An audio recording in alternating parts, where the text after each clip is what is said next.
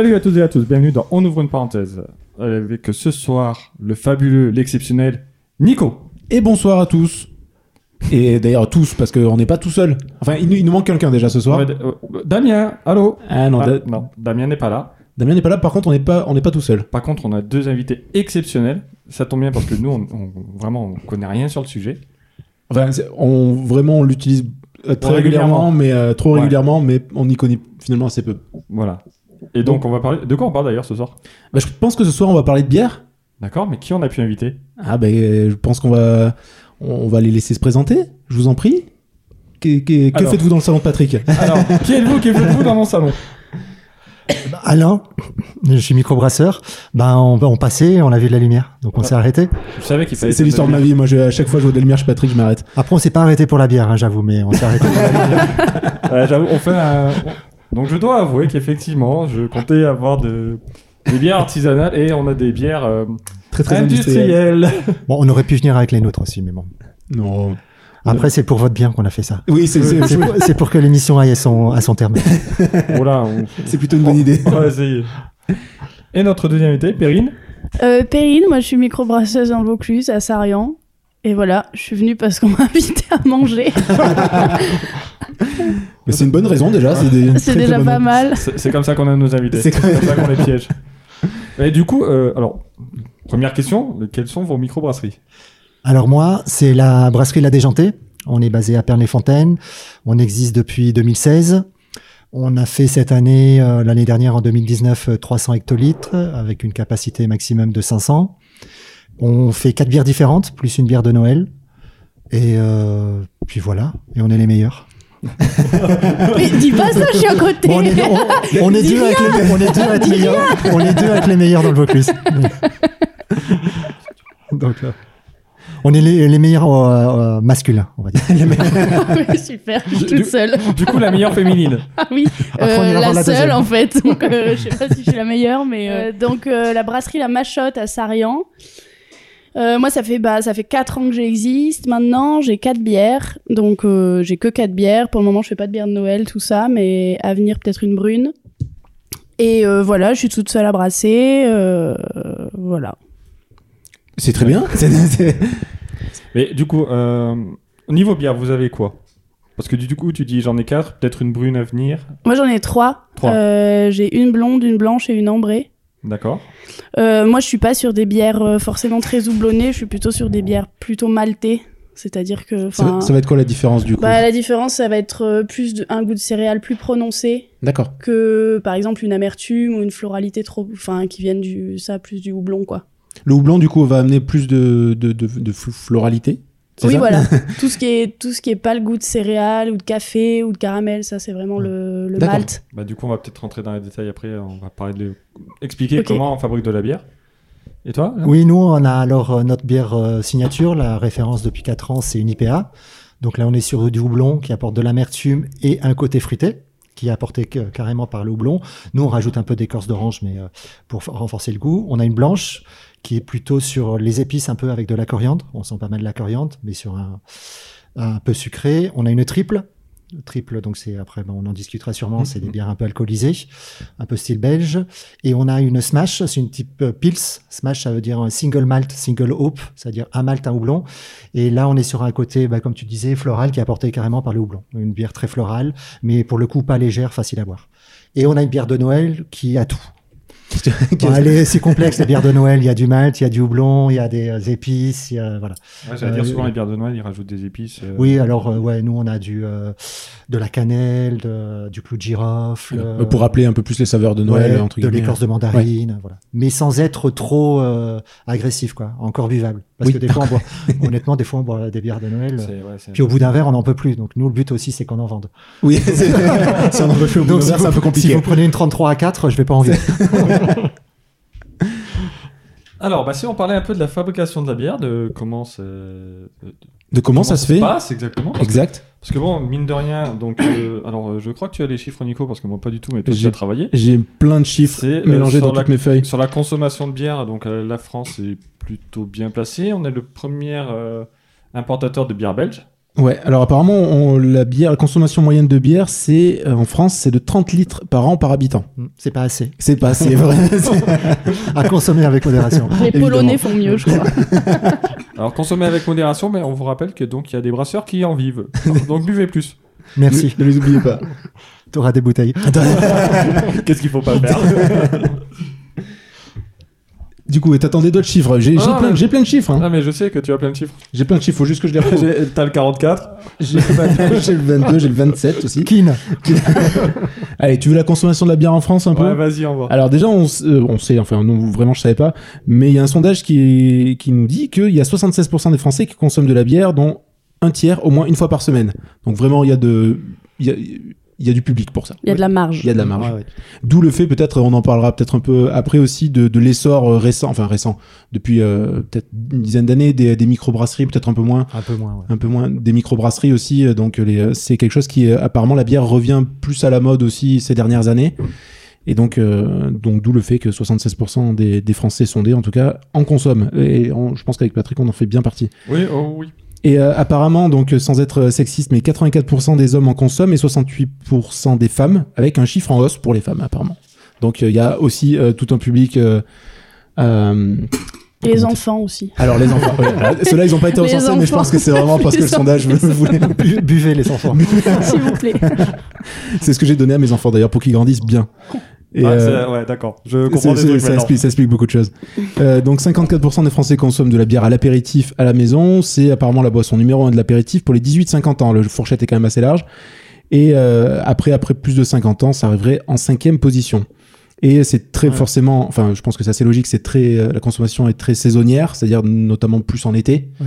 Et euh, donc, Mais, mais là, on s'en rend compte sur l'apéritif. C'est moi, je trouve ça impressionnant. C'est que moi, j'ai une cinquantaine d'années. Quand j'avais 20 ans, quand on allait au bar, tout le monde. Moi, je viens du sud. Tout le monde prenait un pastis. Et c'est fini. Maintenant, tout le monde prend une bière.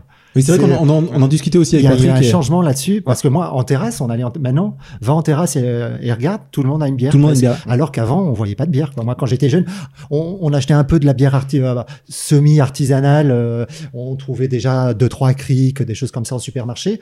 Mais sinon, on avait de la bière médiocre au bar, mais on en prenait rarement, quoi. Euh, on- à l'apéro, c'était, en tout cas, euh, moi, Ouais. je viens de Manos, que c'était, c'était le pastis. C'est, ce que- c'est fini, ça. Bah moi je suis euh, pareil, hein, je suis du sud et c'est ce qu'on disait tout à l'heure en off, c'est que moi la dernière fois j'ai un de mes oncles qui est venu et il m'a dit bah, bah, il s'attendait à ce que lui serve un Ricard. Et je lui dis bah moi je prends plutôt de la bière parce que ben le Ricard c'est cool mais ça a toujours le même goût. En fait, Oui, c'est vrai. C'est tout- C'est vrai, oui. c'est toujours Ouais, mais le t'as Ricard, le différence, mais- 51, le Casanis, le Ouais. Bardouin. C'est aussi une question euh, d'alcool. Tu bois deux verres de Ricard, euh, ça fait pas le même effet quand tu bois deux verres de bière quand Ouais. même. Ouais, ouais, enfin surtout mes oncles qui sont du nord quand, quand ils servent le Ricard. Eux, c'est euh, pareil alors. Ils sont du Nord et ils boivent du Ricard. Ouais, ouais, Et toi, t'es du Sud et tu bois de la bière bah, c'est ça. Drôle de famille. Alors, alors, ils, sont, ils sont de l'Oise et c'est-à-dire que quand ils servent un Ricard, généralement il y a la place pour mettre un glaçon. Et Ah c'est oui. tout. Et des fois le glaçon Ah, rentre c'est pas. un- c'est un bulgare, c'est un yaourt en fait. Donc, euh, ouais. Donc la dernière fois qu'ils m'ont servi un Ricard, j'ai fait ouais, c'est pas comme ça que ça se boit normalement. Il faut mettre de l'eau. Ah mais moi aux États-Unis, euh, j'ai demandé un Ricard, il m'a il m'a demandé si ça allait, je lui ai dit non, il faut de l'eau. C'était carrément, carrément pur, il le servait. Ouais, c'est une autre ambiance après. hein, c'est clairement. Clairement une autre ambiance. Euh, du, du coup, j'ai deux derniers chiffres qui, qui, euh, que je trouve assez intéressants. C'est que les critères principaux de choix de bière sont euh, à 46% le type de la bière et à 44% la marque. Comme quoi, on est quand même, on reste quand même, euh, on peut rester un peu attaché à une marque. Mais le type de bière, ça m'a intéressé parce que du coup, c'est vrai qu'en bière, on a quand même un choix très large. Oui. Et, euh, et c'est vrai qu'avant, euh, donc, on était plus sur, bon, ben, on a une Heineken, une Kronenbourg, euh, Ouais. ça fera l'affaire, ou une Canterbro pour les plus vieux. Et, euh, et Mais pour- là, on s'en rend compte aussi, c'est que nous, nous, en microbrasserie, on nous demande souvent, euh, euh, moi, je, des fois, bah, je vais avoir un plateau de fromage, il faudrait quoi? Ou pour l'apéro, il faudrait quoi? Donc c'est bien, on commence à faire aussi. sur, sur les desserts aussi, du coup, on a bien- aussi... ouais, tout à fait. D'accord. Ouais, il y a des restaurants qui s'y mettent aussi. Ouais, ouais. Moi, j'ai des restaurants qui me demandent, enfin, qui associent telle ou telle bière Ouais. avec, euh, euh, enfin, avec leur plat sucré Voilà. salé. Ah, Il y a des accords euh, bière et Ouais, lait ouais. qui sont en train d'apparaître. ouais. Ouais. Nous, on travaille avec le Vivier, qui est un étoilé à l'île sur la Sorgue. Et ben récemment, ils ont fait une soirée euh, sur les neuf plats. Il y avait neuf bières différentes. Le sommelier avait fait vraiment des accords. euh, c'est assez intéressant en fait. Et même nous, on a, on a travaillé avec euh, la chocolaterie Castelin à Châteauneuf. Donc, on a associé par exemple l'IPA qui est très amer avec un côté euh, très fruité. On l'a associé avec euh, des, euh, des orangettes Mhm. au chocolat. Ça a marché très bien. En fait, on peut trouver des choses. Nous, avec notre blanche, il y a un traiteur qui a fait des, il nous a fait des, des espèces de muffins à la, à la coriandre. Bah, c'était euh, c'était top quoi. Il y a vraiment, euh, je pense que là, il y a, il y a, il y a un nouveau marché à, Et des- à attaquer et ça peut être super intéressant. Et nous, on le voit, comme je disais, il y a beaucoup de gens qui me demandent, euh, je vais manger ça, ça ou ça. L'autre fois, bah, choucroute par exemple, euh, je vais boire, quoi. je vais manger quoi avec une choucroute? Alors moi, je vais déconseiller de prendre justement une amère pour pas rajouter encore plus d'amertume par rapport à, à la choucroute. Bon, après, il y a moyen de trouver des choses sympas. Puis il y a des gens, moi je vois, j'ai des restaurants qui me prennent euh, de la bière au litre. Mm. Et qui font par exemple des dobs, euh, qui préfèrent voilà. faire des dobs ou des trucs comme ça maintenant avec de la bière, notamment moi par exemple avec mon ambré, parce que c'est celle qui a le plus de goût, une fois Ouais. que c'est cuit quoi. Moi, je conseille les crêpes à la bière, c'est top. On fait moitié lait, ouais, ouais. ouais, moitié lait, moitié bière. ça vous fait allez moins voir. lourd. Ah, vos bières, elles seront aériennes. non, mais c'est con, mais ça marche bien. Et du coup, on arrive donc un peu finalement sur un peu le phénomène du vin où euh, on adapte un peu Ouais, ouais. le- la, la bière en fonction de, Mm. en fonction du repas. D'ailleurs, ma sœur, bah, ma sœur, excusez-moi, ma fille, elle est, à- elle, elle est en, en BTS euh, cuisine à, à Marseille, et donc il y a une sélection euh, sommellerie, et ils apprennent euh, tout ce qui est autour de la bière. Ils font des concours euh, de euh, birologues. euh, Mais ça existe, ouais. je sais plus exactement le nom, faudrait regarder, mais comme des sommeliers qui associent en fait chaque bière avec chaque plat, c'est des études maintenant, enfin Ouais. c'est un, un terme quoi. Et moi, là, je vais rencontrer la championne de France via l'école et ça, je suis assez intéressé par voir euh, comment eux, ils abordent le problème. On est, on est des deux côtés de la barrière et ça peut être intéressant. Oui. Et d'ailleurs, quand on va à l'école à Marseille de sommellerie à Bonneveine, de, de cuisine, à So- ils, ils ont un restaurant gastronomique et ben, ils font des cocktails à la bière, ils font des repas à la bière. euh, Vraiment, la bière, euh, pour ça, c'est bien. Ça Ouais. change un peu du vin aussi. C'est, C'est et ouais, et puis, comme tu disais, il y a plein de goûts différents, en fait, dans Ouais, la bière. c'est- ça en fait. que- Il y a- il y a moyen de faire tellement de choses différentes. mais ça- enfin, du coup, ça se rapproche un peu du vin. On a un truc qui. Ça se rapproche carrément du vin. Mais ça, c'est récent, hein, c'est l'essor de la microbrasserie. Je pense que. ouais. Ah, c'est l'essor de la microbrasserie qui donne tous ses goûts. Parce que nous, par exemple, euh, si on faisait euh, la même bière, je pense qu'on a- on aurait, par exemple, pas le même résultat. Parce Ah, que mais ça non. dépend du matériel, ça dépend du de tour de main, de brasser et tout. Donc c'est hyper intéressant. Parce qu'en fait, on peut s'arrêter dans toutes les microbrasseries. Il faut pas s'arrêter au fait, ah, il faut tous les deux une blanche. Non, ben goûtez-les. Oui. Parce que ça va être deux blanches, mais elles sont, vont être carrément différentes. Puis voilà, ouais, surtout Moi- blanche, ça veut ouais. rien dire maintenant. Voilà. Moi, par exemple, je suis une blanche et une blonde, en fait, euh, un peu trouble, et je mets de la coriandre. Parce que euh, en Allemagne, ils mettent beaucoup de coriandre. Mais moi, par exemple, dans 500 litres, j'en mets 16 grammes, et on sent beaucoup la, la coriandre. Ben, j'ai euh, des copains, la brasserie du Ventoux, par exemple, il fait la même chose, il met 200 grammes, mais on sent beaucoup moins la coriandre. Alors, c'est quoi? C'est la chimie, c'est le matériel, c'est hyper intéressant en fait, parce que euh, on a des rapports de matière qui sont pas les mêmes et pourtant euh, Oui, et, et et, pourtant. euh, et, euh, on n'a pas les mêmes résultats, alors qu'on on a l'inverse en fait de ce qu'on pourrait s'attendre à avoir. Donc c'est intéressant, il faut faire des essais, il faut goûter. Et vraiment, toutes les bières sont différentes. Ok, on est parti dans tellement de trucs, je sais même plus parce qu'il y a les types de bières aussi euh, entre les, on peut le dire les, les lagers, les ale, euh, ben, les IPA qui sont très à la mode maintenant. Mm. Donc euh, Indian Pale Ale, Oui, les India. American Ale, India. Ah ouais, Ah bah oui, bah- t'as mal préparé ton truc. hein. Pourtant- et pourtant, Ou alors tu sais sais que- pas lire.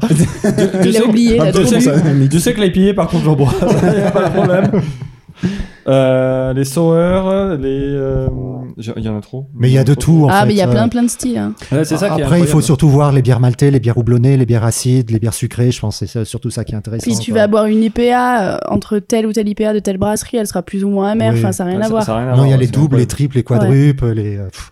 En fait, il y, il y en a même qui ont au tout début ont surfé sur la mode de l'IPA en faisant des IPA qui n'étaient pas amères, ce qui est euh, Oui, une ce- aberration ce qui vu est- que. ce qui est totalement Mais voilà quoi. côté Donc on- en fait, euh, pff, il faut il faut pas s'arrêter à ça. Il faut regarder, discuter avec le brasseur et puis dire bah moi je préfère sucré, je préfère léger, je préfère amer, je préfère doux, je préfère floral, je préfère fruité. Et là on vous conseille. Oui, parce que finalement, pendant très longtemps, il y avait le, le coup du. euh, bah, nous, la dernière fois qu'on était au bar, on dit Ah, bah, on va prendre, euh, on va prendre une bière. Et il fait Bon, bah, d'accord, vous voulez quoi Une blonde, une, blonde, une rousse? Bah, c'est-à-dire, enfin, une blonde, une rousse, enfin, c'est difficile de choisir vu que. C'est, en fait, c'est juste le, le malt qui est resté. euh, Enfin, qui est plus. Ouais, c'est la couleur. Enfin, C'est la couleur Au du départ, c'est la couleur. Mais, mais C'est la couleur du malt du coup qui va faire la, Mais- la mais- couleur mais- tu peux avoir une ambrée plus amère qu'une blonde, Ouais, ou une ça. blonde plus amère qu'une ambrée, ou plus fruitée. Enfin, il n'y a pas de règle en fait. Et, et du coup, je me suis dit, mais c'est. Enfin, le gars, il me propose une bière, mais vous voulez une blonde une... Eh ben, j'en sais rien en fait, parce que là, là, comme ça, avec cette information, Non non mais la couleur ça pas grand chose. Hein. Je- voir les deux. c'est ça, je suis incapable de dire, ben, j'en sais rien. Enfin, qu'est-ce qui différencie euh, ta blonde de ta rousse? Bah, ça Et va être la couleur, mais après, euh, sûrement que la rousse sera tout petit peu plus amère, la blonde plus légère en Souvent, alcool, euh, euh, plus, plus claire. Parce qu'en fait, ouais, la couleur, ça veut pas dire grand chose. Nous, on fait une triple, et ben, quand les gens me demandent une ambrée, je leur dis la triple qui est pas ambrée, euh, ça va, ça passe. Oui. Parce que le goût euh, se rapproche d'une ambrée. Puis par exemple, une bière blanche, légalement, c'est une bière qui est faite avec 50% de froment. Voilà. C'est, mais en vrai, tu peux très bien faire. Donc le, le froment, c'est, enfin, c'est une céréale crue. Et si tu veux, tu peux très bien faire une, ce qu'on appelle une blanche, mais brune. Il suffit que tu mettes 50% de froment et par exemple 50% de malt euh, hyper foncé. Mhm. T'auras une bière noire, par exemple, mais qui sera légalement une blanche, puisqu'elle a Ouais. 50% de froment. Donc il n'y a pas vraiment de règles. Puis tu peux faire. Enfin, c'est, c'est, je pense que c'est les industriels au départ qui s'en sont servis pour mettre des noms dessus. Oui, parce que c'est- Oui. enfin, comme on disait, il y a euh, énormément de styles et du coup, enfin, moi, du- en me renseignant un peu, en regardant un peu, c'est presque, on- euh, presque tu peux être perdu quand tu. oui, quand tu en fait, faut rien. goûter. Faut goûter, et puis il n'y a pas de règles, quoi. Ouais. C'est comme dans le vin, je veux dire, il y a 10 000 blancs, euh, il peut y en avoir des moelleux, des plus fruités, enfin, pff, il y a des gens qui préfèrent le blanc de telle cave, d'autres de l'autre cave, enfin, il n'y a pas de.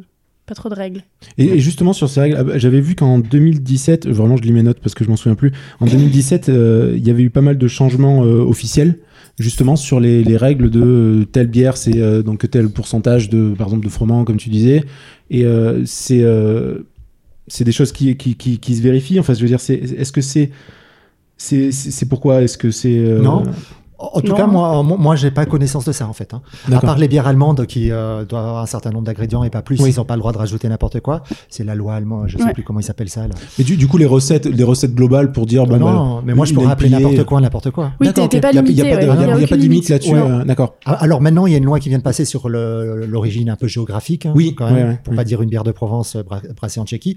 Mais je pourrais faire une blanche qui est brune et, et mettre. Nous, dans notre- moi, je l'appelle blanche. Ma blanche, il n'y a pas 50% de froment, il y en a 40. Donc, euh, D'accord, oui, oui, voilà. Après, c'est disais, Oui. donc euh, c'est pas.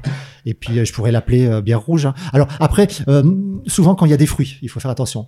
D'accord. Bière, bière à la fraise, bière aromatisée à la fraise. Là, il y a une législation. Oui, il là, faut il faire la attention à ce qu'on ouais. On peut pas rajouter euh, que des sirops. On peut pas. Voilà, il faut faire attention à ce qu'on fait quand on rajoute du fruit parce qu'on rajoute du sucre et qu'après on paye une taxe parce qu'il y a du sucre. Là, il faut faire Puis attention. tu peux passer en Mais liqueur. sur ouais. blonde, brune, euh, rousse, euh, pouf, je, ça. vous êtes libre, ouais, Ah ouais, libre ça, de faire à peu près. on, un- on nous embête pas. Même sur le style, t'es pas obligé du tout d'écrire le style. Par exemple, moi j'écris blonde, blanche, ambrée, mais j'ai, j'ai, ah, enfin, à part si je faisais une IPA où je l'écrirais. Ouais. Mais si tu veux, t'as pas de, Ah non non non. t'es Bah, pas bloqué sur le style. Non, tu non. peux faire une brune qui est une stout et pas écrire stout, Ouais, hein.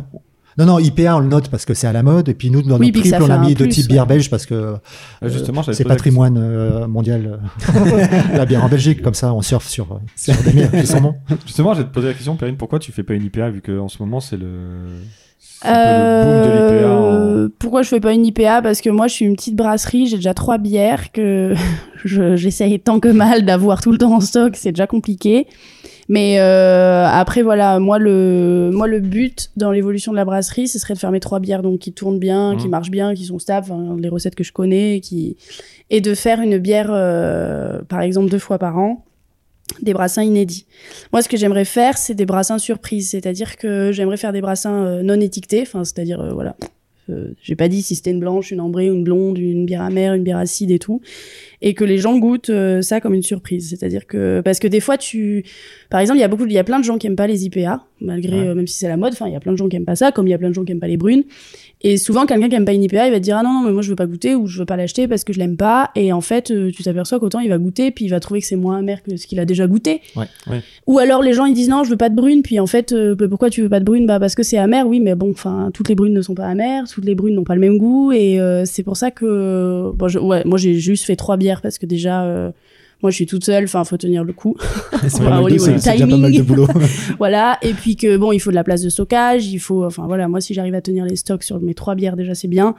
Et après voilà j'aimerais faire des bières surprises Euh, ça faudrait que les restos j'en ai parlé un peu enfin après il faudrait que les restos Mais je- su- je- suivre un peu. suivent euh, ouais. parce que c'est quand même une démarche ouais. particulière mais après vu que les gens maintenant ils sont curieux enfin ça peut être cool d'acheter une bière et tu sais pas ce que c'est et juste Ouais. tu goûtes quoi Alors, et du coup t'enlèves tes a priori euh. Je crois que c'est à Lille, j'écoutais dans un podcast, euh, le Podcapsuleur, il me semble qu'il y a une brasserie à Lille, c'est les singes, euh, les singes savants.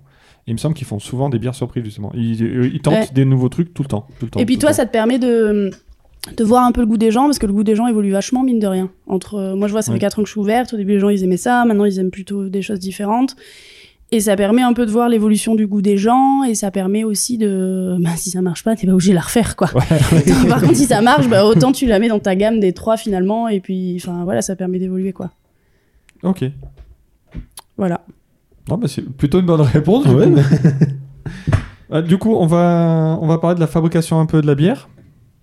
Donc euh, déjà, est-ce que vous pouvez expliquer rapidement comment ça se passe pour euh, quelqu'un qui n'y connaît rien, genre euh, nous? À peu près nous, ouais.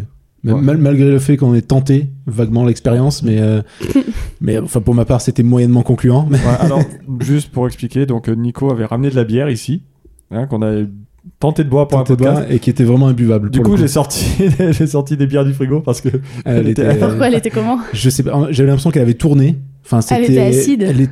Ouais, il y, a- il y Ouais, avait, elle il plus de bulles en plus, elle je crois. hein. il Je pense que j'avais bulles, j'avais une fuite dans mon, dans mon petit bouchon et, et du coup, j'avais plus. Il y a euh, eu un truc quoi. ah ouais, il y a eu un truc qui s'est passé. vraiment, bizarre et ouais, on dit, bon mec, euh, ouais, non, mais du coup, euh, j'ai des bières au frigo. Bon, a priori, tu peux jamais être malade, il n'y a pas de bactéries pathogènes, mais euh, bon, Bon, ça bah, peut être pas mieux. cool, quoi. ça peut être pas très bon, mais Mais c'est vrai que enfin les euh, parce que j'avais fait donc plus du coup plusieurs bouteilles hein, pour euh, recontextualiser et du coup il y en avait qui étaient très très pétillantes mais avec assez peu de goût finalement. Donc c'était moyennement euh, dans tous les cas c'était une expérience qui était qui était c'était très sympa parce que j'avais- vraiment vraiment l'impression d'être un petit chimiste mais euh, le résultat était pas, pas bah, il faut refaire. hein. Il faut refaire- bah oui, c'est ce que je me suis dit c'est ce que je me suis dit. Ah bah, moi, j'ai j'ai tenté aussi. Euh, déjà, je me suis aperçu que j'avais aucune casserole assez grande pour, euh, pour mes sacs de bière. Oui. J'étais j'étais en chercher euh, chez mes beaux-parents parce que j'étais en galère. Et je me suis dit, ouais, bon, bah, ouais, ça va le faire. Tout. Puis au moment de sortir donc les céréales, de, de filtrer et tout, je me suis dit, mais en fait, j'ai rien d'assez grand, j'ai pas une assez grande passoire, je suis en galère tout le temps. Donc là, ben, les, euh, les bouteilles sont fermées, faut attendre deux semaines, on va voir ce que ça va donner. J'ai un peu peur, mais.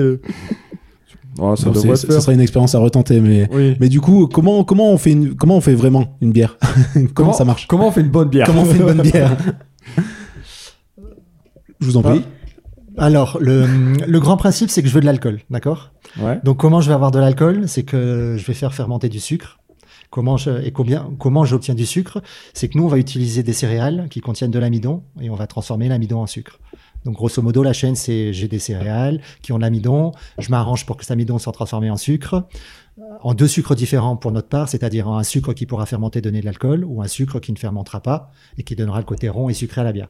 Et une fois que j'ai ces sucres-là, je les mets en garde, je rajoute des levures. Les levures, ce qu'elles font, c'est que quand elles voient qu'il y a du sucre, elles l'attaquent, du sucre qui peut fermenter, et elles le transforment en alcool. Et ce- cette réaction libère aussi euh, du CO2. Et nous, comme on travaille en cuve étanche, le CO2 va être piégé dans la cuve et va donner le côté carboné à la bière. d'accord Il y a une autre méthode, c'est si on travaille pas avec une cuve étanche, en fait, on obtient une bière plate. Et ce qu'on fait, c'est que juste avant de remettre en bouteille, on rajoute un peu de sucre, on ferme. Les levures qui sont encore dans la bière voient qu'il y a toujours du sucre et se remettent à travailler et à retransformer le sucre, le, oui, le sucre, et à à dégager du CO2. Et euh, ça s'appelle la refermentation en bouteille. Bah, ça, c'est typiquement un truc des kits. Enfin, moi, mon kit de bière, c'est ça. Ouais. C'est comme ça qui fonctionne. Ouais. Alors nous, on travaille en multipalier à la belge, c'est-à-dire que première chose qu'on fait, c'est qu'on prend, on va partir sur 500 litres de bière. On prend 150 kilos, euh, grosso modo, de, de, de malt. Mhm. Alors le malt, c'est quoi? C'est une céréale qui est maltée. Comment on fait à malter une céréale C'est on l'étale sur des grandes surfaces, on mouille, on attend que ça commence à germer. Une fois que ça commence à germer, on la, on la torrifie comme du café. Au plus on va torréfier à, température élevée, au plus le gras sera foncé, au plus la bière sera foncée à la fin. Mhm. Après, on appelle, après on enlève le germe qui a brûlé et on nous livre comme ça. On nous livre, c'est des petites, c'est des graines de céréales qui sont dures. Donc la première chose qu'on va faire, c'est qu'on va l'éclater, évidemment. Puisque moi, le- si je mets une graine de céréale dans de l'eau, je vais attendre, je vais la regarder. Oui. Ça va être sympa de la flotter, monter, descendre. Si je secoue, elle va tourner. Donc, euh, je l'éclate et je, je, je vais empâter, ce qu'on appelle. Donc, pour 500 litres, grosso modo, de bière, je vais mettre 500 litres de bière- euh, d'eau, 150 km, euh, kilos de malt et je vais mélanger. Pas de kilomètres. et je vais mélanger. Et nous, ce qu'on fait, comme on fait du multipalier, c'est que ce mélange, on va le chauffer à plusieurs températures. Je vais le chauffer à 62 et 72 degrés. Et ces paliers de température, ils ont quoi comme effet? C'est qu'ils vont activer des enzymes qui sont dans, euh, mon malt, des enzymes différents qui vont attaquer mon amidon et transformer en sucre. À 62, je vais attaquer mes chaînes d'amidon avec des enzymes qui sont développées à 62 et qui vont le transformer en, en, en sucre qui pourra fermenter, donner l'alcool. Et à 72 degrés, j'active d'autres enzymes. Les autres s'arrêtent de travailler parce qu'il il fait trop Ouais. chaud. J'en active d'autres qui recassent mes mêmes chaînes d'amidon qui restent et qui transforment en sucre qui ne donnera pas de l'alcool mais qui va rester sucre. Une fois que j'ai fait ça, je passe ça dans une cuve filtre. Le fond, c'est des plaques filtrantes et je récupère juste le liquide. D'accord? Puisque je vais laisser toute la- euh, l'enveloppe et tout de mon malt, en Mhm. fait, euh, je vais le laisser dans ma cuve filtre. Je vais récupérer le liquide et ce liquide, je vais le faire bouillir. Pourquoi? Parce que c'est très sensible aux bactéries, donc je veux stériliser ma bière, donc je vais la faire bouillir. Et c'est à ce moment-là que je vais rajouter un peu tout ce que je veux. Donc mon ébullition, elle va durer une heure chez nous. 45 minutes avant la fin, je vais rajouter mon houblon amérisant, parce qu'il faut savoir qu'il y a des un houblon peut avoir deux caractéristiques. Ou il est amé- amérisant, ou aromatique. Amérisant, ça veut dire qu'il va apporter de l'amertume à la bière. Donc, euh, les houblons sont catégorisés. Je peux en avoir des très amérisants, moins amérisants. Moins... Donc, je sélectionne l'amertume que je veux. Si je veux pas d'amertume, par exemple, je mets pas de houblon amérisant. Et il y a des houblons aromatiques qui apportent, un peu comme les cépages dans le vin, toute une gamme de goûts. Euh, floraux, boisés, fruités, euh, donc on, fruits rouges, euh, pamplemousse, litchi. Donc, 45 minutes avant la fin de mon ébullition, je mets mon houblon amérisant parce qu'en fait, du houblon, pour qu'il libère son amertume, il faut beaucoup de temps à l'ébullition. Si je mets 5 minutes avant la fin mon houblon amérisant, il n'aura pas le temps de tout libérer son amertume. Donc, je le mets vraiment assez longtemps à l'avance et je le laisse bien bouillir. Par contre, mon houblon aromatique, je le mets que vers la fin, un quart d'heure, dix minutes, cinq minutes à la fin, pour pas, que ça sature trop. Et là, on rajoute tout ce qu'on veut. Ça, c'est un peu, en tout cas chez nous, c'est là, c'est comme on veut. Nous, on rajoute des écorces de fruits, des épices, du miel. On rajoute des fois du sucre parce qu'on n'a pas assez de sucre qui donnera de l'alcool. On peut tout rajouter à ce moment-là. Une fois que ça s'est fait, on baisse la température et on passe dans une cuve de fermentation. Pourquoi on baisse la température? Parce que nous, on va, nous, tout le monde rajoute des levures pour transformer le sucre en alcool. Et ces levures, en fait, elles ont une plage de température. Donc, euh, si c'est des fermentations basses, c'est entre 10 et 12 degrés, on va dire, et en fermentation haute, c'est entre 20 et 26. Et comme moi, je, sors d'ébullition, il faut vraiment que je refroidisse rapidement ma bière je la mets autour de 26 degrés, on va dire, dans ma cuve. Je rajoute mon petit paquet de levure. Donc, pour avoir une idée des quantités, on partait sur 500 litres de bière, donc 500 litres d'eau, 120, 150 kilos de malt. In fine, peut-être 1, 2, 3 kilos de houblon. Donc, on voit que le houblon, c'est vraiment, oui, c'est, puissant, mais c'est pas en quantité, c'est pas beaucoup. Euh, coriandre, 200 grammes, euh, miel, 1 kilo, je sais pas, c'est des quantités à peu près comme ça. Et donc, euh, et la levure, c'est autour, pour nous, pour 500 litres, 250 grammes de levure. D'accord. Donc c'est de la poudre, hein, c'est des levures sèches. On les jette dans la cuve, elles tombent dans ma bière et elle voit qu'il y a du sucre à transformer en, elle alcool. Du coup. Et elle, s'active en fait, mm. elle, s'excite et elles attaquent. et là sur le côté des cuves, on a des, petits barboteurs qui qui nous indiquent qu'il y a un dégagement de CO2. Donc euh, le barboteur, c'est une petite sorte de soupape qui sort de la cuve, qui rentre dans de l'eau et comme il y a un dégagement de CO2, ça fait des bulles. Ok. Donc quand vous allez chez un brasseur et que c'est en fermentation, vous voyez ces petits barboteurs avec plein de bulles qui sortent. Toi, tu as dû l'utiliser quand tu as fait de la bière, tu avais un petit truc que tu mettais en haut de la cuve et qui libérait des bulles. Bah, voilà, ça c'est le Vraiment les deux premiers jours parce qu'après ça faisait plus rien. je, me suis dit que j'avais fort Alors après, il faut avoir une température constante quand même, il faut pas trop les brusquer. Voilà. Et une fois, bah, ça c'est fini. Euh, une fois que la fermentation est finie, ça bulle plus. Nous, on mesure les densités et tout pour être sûr qu'il n'y ait plus de sucre à transformer. Et on, après, on reste en garde, un peu comme du vin. Nous, on passe les cuves à 1 degré pendant trois semaines. Donc, euh, la le temps qu'il faut, en tout cas, nous, à la brasserie La Déjantée, c'est un mois. Entre le jour de fabrication et le jour de mise en bouteille, c'est un mois. Si je faisais la fermentation en bouteille, comme on a parlé tout à l'heure, c'est-à-dire que je rajoute du sucre pour carboner ma bière quand elle est en bouteille, il faudra la laisser trois semaines de plus, grosso modo, en chambre euh, tempérée pour pas qu'il y ait trop chaud ou trop froid. Mais à la fin, c'est pas très grave, puisque une fois que j'ai mon tournus, j'ai quand même de la bière de manière régulière. Mm. C'est juste la première fois où je fais de la bière, je l'aurai qu'au bout de cette semaine. Mais nous, en tant que brasserie, avec un peu de volume, bah, j'aurai un tournus de toute façon euh, toutes les semaines. Oui, t'arrives toujours à renouveler euh, ton stock. Donc nous, c'est comme ça qu'on fait de la bière. Je sais pas si toi, tu fais du Moi, je fais de la... Alors moi, je suis en multi-palier. Moi, je fais quatre paliers. Quatre paliers, d'accord. Je fais un palier à 50, un palier à 62, un palier à 72 et un palier à 78. Oui, bon, nous aussi on les fait, mais j'en ai pas parlé. Ah oui. À, 82 euh, les Parce que si vous voulez, plus on, en fait, plus on fait des paliers longs et stables en température, plus on extrait de sucre. Enfin, que ce soit du fermenté-cible ou du non fermenté-cible. Euh, si par exemple on mettait du malt non broyé dans une cuve d'eau et qu'on chauffait pas, ou très peu, ou pas aux bonnes températures, on n'extrairait pas le sucre qui est disponible dans le grain. Donc c'est vraiment important les paliers. Après ça c'est vraiment des recettes. Il y a des gens qui vont faire des paliers, euh, par exemple le palier à 72, qui vont le faire plus long parce qu'ils préfèrent avoir des bières plus alcoolisées et moins rondes ou plus sèches. Enfin les paliers de température, bon il y a des bases hein, quand même qui vont faire que tu arrives à faire de la bière avec de l'alcool, mais euh, ça va être vraiment, enfin je sais pas ce que t'en penses, mais c'est vraiment les, les brasseurs. Enfin il y a des ah bah brasseurs qui font du, du monopalier. Nous aucune recette a les mêmes euh, durées de palier. Hein. Voilà, il y a, enfin ça dépend vraiment des, des recettes, de ce que tu veux, de la du rendu que tu veux, voilà. Après moi je travaille en, bah, comme il a expliqué Alain. Euh, moi, je travaille en refermentation en bouteille parce que j'ai pas le matériel nécessaire pour. Euh, ouais, c'est beaucoup plus cher. En fait, une cuve forcément elle est étanche, donc elle est beaucoup plus chère. C'est pas, c'est juste voilà. Et euh, donc, c'est-à-dire que moi, par exemple, une fois que ça finit de fermenter, donc moi, je le laisse entre 3 et 5, enfin entre 3 et 5 semaines, non, en, moyenne 4 semaines en fermenteur, en moyenne un mois en fermenteur. Et euh, alors après, il peut y avoir des variantes. Il peut y avoir des bières des fois euh, en fonction de l'humidité ou de la température ou qui, qui ont du mal à descendre en densité. Bon bah là je laisse plus. Enfin c'est vraiment pas quand même. Souvent c'est quatre semaines, mais ça peut arriver que ce soit plus. Il n'y a pas vraiment de règle en fait. Et euh, ensuite je referme. Donc moi ensuite je resucre.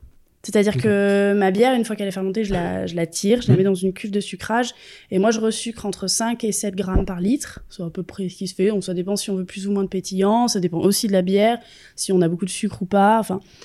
Et ensuite, euh, je capsule, et moi, comme il disait Alain, après j'attends encore 3 semaines en bouteille, D'accord. minimum. Mais ça se fait beaucoup. Hein. En Belgique, ils font beaucoup de la En refermentation Belgique, ils font de la bouteille et tout. Après, l'avantage de la refermentation en bouteille, c'est, je devrais pas le dire, mais c'est que la, la bière mûrit encore un peu plus longtemps. Voilà, la bière. Parce qu'on s'en rend quand même compte. hein. hein. Venez à la brasserie, vous buvez la, la bière que je viens de mettre en bouteille. Elle est bien, hein. elle est même parfaite, on est tous d'accord. Mais si on attendait encore 3, 4, 5, 6, euh, voilà, ça, Oui, ça, le- ça le- file le- quand même. Alors après, au un bout d'un moment, ça sert pas à grand chose. Mais si, euh, idéalement, nous, on l'a regardé, si on l'a laissé un mois, deux mois, et qu'on voilà. Ça, Après, bon, Mais après, il y a une raison euh, économique aussi. à nos niveaux, c'est le stockage. C'est-à-dire Ouais, que moi, au début, quand j'ai commencé la brasserie, je gardais les bières de mois en bouteille. Maintenant, je les garde moins. Ah ouais. Parce que, ben, bon, après, euh, on la vend quand elle est bonne. Dans tous les cas, euh, on vend pas une bière si elle a pas assez. Enfin, moi, dans le cas de la refermentation en bouteille, si par exemple, j'embouteille une bière euh, une semaine après, où elle peut avoir très peu de bulles, euh, une mousse pas finie, enfin. Donc, en fait. on attend quand même qu'elle soit euh, stable et bonne pour la vendre.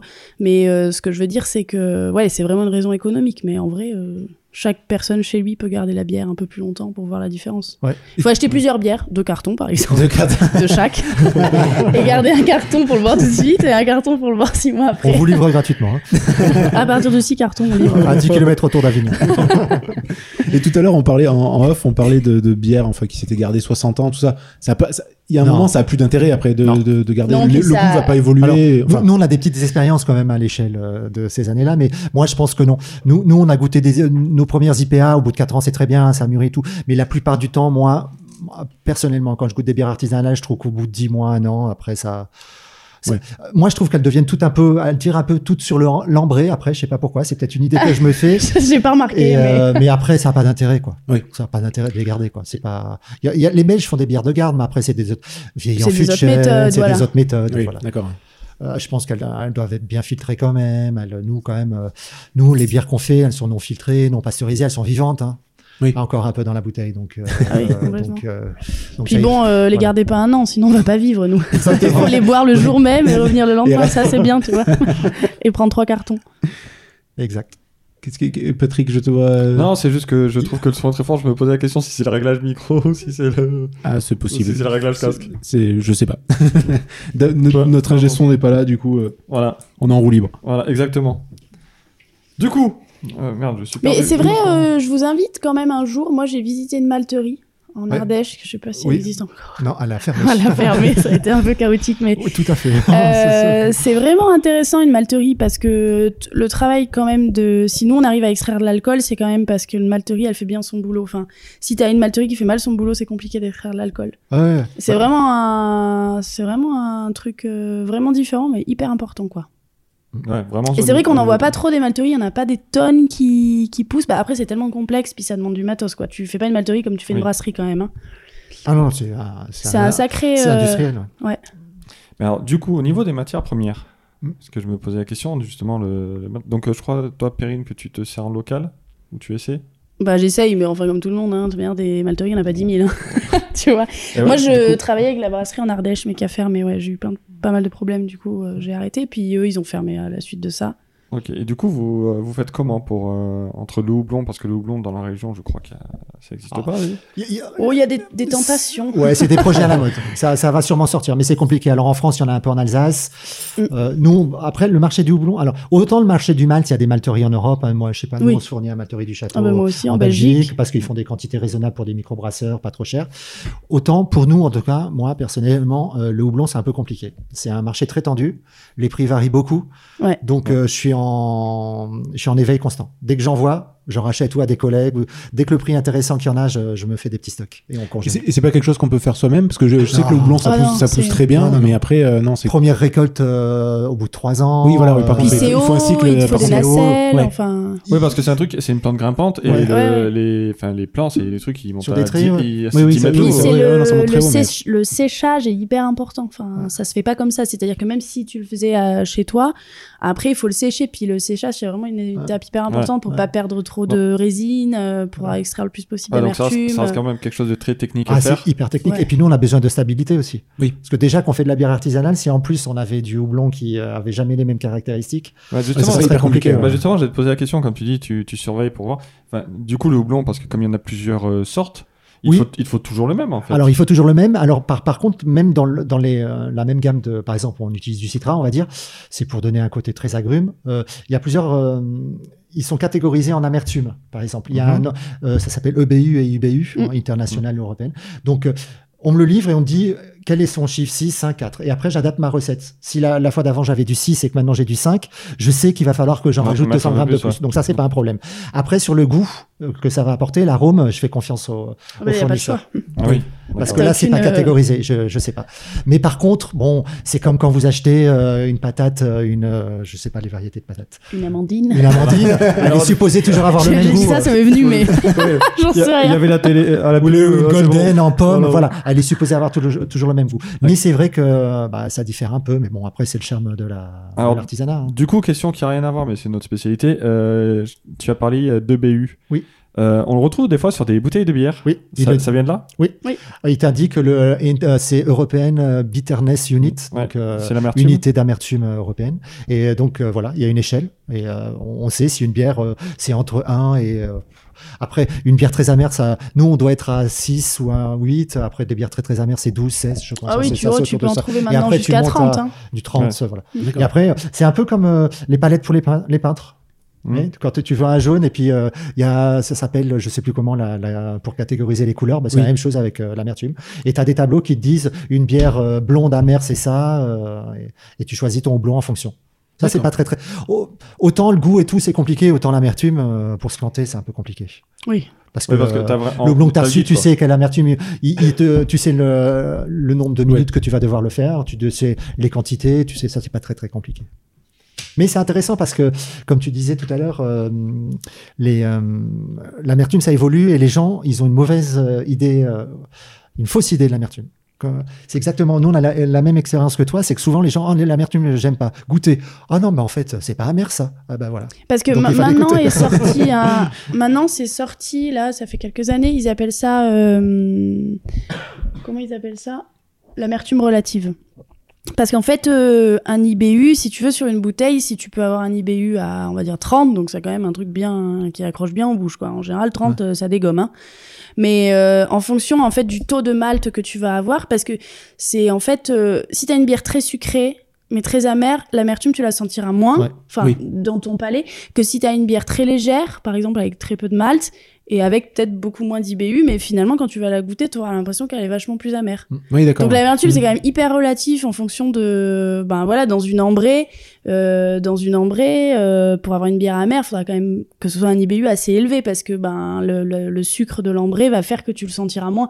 Donc en fait, même l'IBU, c'est vrai que au palais, euh, Oui, c'est oui. c'est pas. euh, puis il y a des gens qui vont craindre un IBU à 16, il y en a d'autres qui vont. Ah ouais, c'est sûr, Enfin, c'est les c'est- goûts, les c'est couleurs. hyper hein. Aléatoire, le, ouais. le palais, ouais, le palais C'est pour ça que maintenant il y a des brasseurs, moi je le mets pas, mais euh, il y a des brasseurs qui mettent maintenant des échelles. Eux, ils se fixent une échelle de, de 0 à 5. Oui, oui, voilà.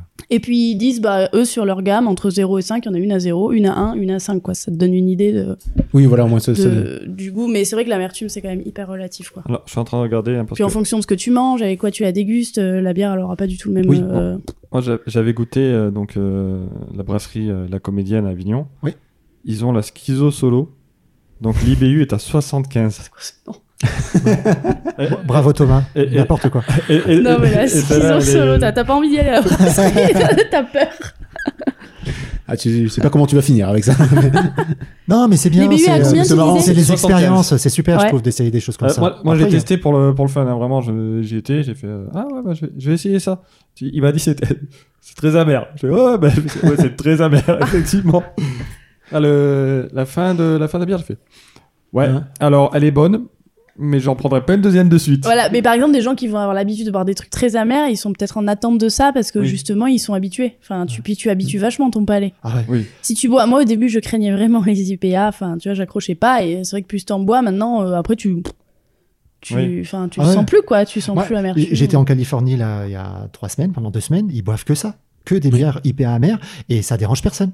Et euh, on était avec des copains de copains, on disait, euh, ils me demandaient parce qu'ils savaient que j'étais brasseur, je disais attention c'est amer. Et en fait non, tout le monde boit ça et en fait c'est le standard presque pour eux maintenant tellement Oui, ils en ont, ils- euh, après, ils ça s'y les sont dérange pas quoi. habitués, Voilà, ouais. ils sont habitués à l'amertume quoi. Ouais. Moi aussi ça me dérange un peu, je suis pas, je suis plutôt bière euh, moyennement amère, mais alors et puis des triples, des doubles, des quadruples amertume. Enfin après c'est un effet de mode, hein, je pense que ça voilà. Bah. Après il faut aussi dire que moi toutes nos bières sont un peu amères parce qu'on part aussi du principe que historiquement la bière c'est amer quoi. Voilà. Après voilà, c'est c'est comme ça. C'est ouais. Ouais. Mais aux États-Unis, ils ont les. euh, alors, c'est. Ça arrive maintenant, hein, je pense que vous, connaissez, les New England euh, IPA. Et. euh, Enfin, moi, du coup, j'ai écouté. Euh, euh, ah.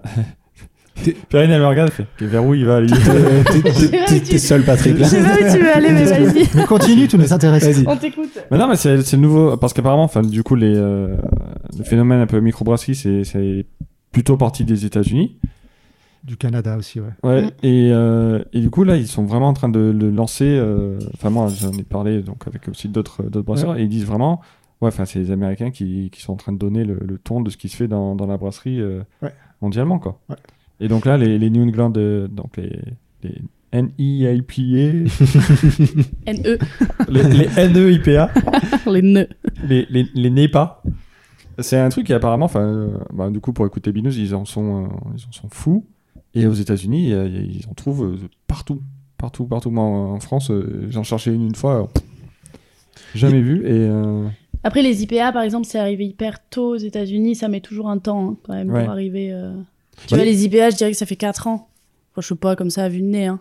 ouais, je Mais ouais, à- avant ça, euh, t'en voyais pas des tonnes d'IPA quand même. ouais, il y, en avait quelques-unes euh, ouais, qui mais traînaient, pas. mais euh, ça, a mis un moment à vraiment venir. hein. Et du coup, il y, a une- il y a une influence justement des Américains un peu sur, euh, enfin, sur des tests qu'ils font et que finalement on importe ou euh, où on a notre petite touche française aussi euh, sur, sur les bières, euh, sur les microbrasseries en général. Ou... Oh, je pense que c'est pas du tout le même type de bière. hein. Oui. Vraiment, moi, euh, on en parlait aussi off tout à l'heure. euh, J'étais choqué par les cartes des, des bières américaines. C'est-à-dire que c'est un peu comme pour les glaces. hein, je faisais la- Nous, on a la vanille, la fraise et tout. Là-bas, ils ont vanille avec cacahuètes, euh, crumble dedans et tout. Même chose pour la bière. J'étais dans des bières, euh, brasseries artisanales. En fait, ils ont plein de mélanges. Leurs bières contiennent plein de choses différentes.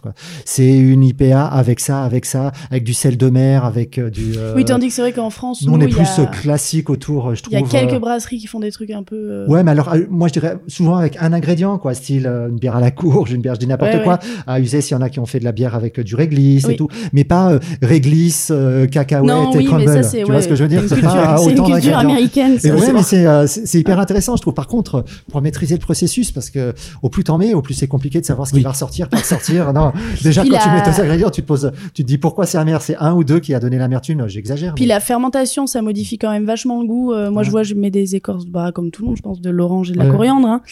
Et c'est vrai que hum, une fois que la bière a fermenté, enfin, ça modifie quand même le goût, euh, même des fruits. Si tu mets des fruits, enfin, si tu mets, euh, je sais pas, moi, quand tu mets de la de l'écorce d'orange, si tu goûtes ta bière avant fermentation, bon, qui est quand même pas fini, hein, ben, bon, t'as pas le même goût qu'après la fermentation. La fermentation, ça altère quand même les goûts, Ah Oui.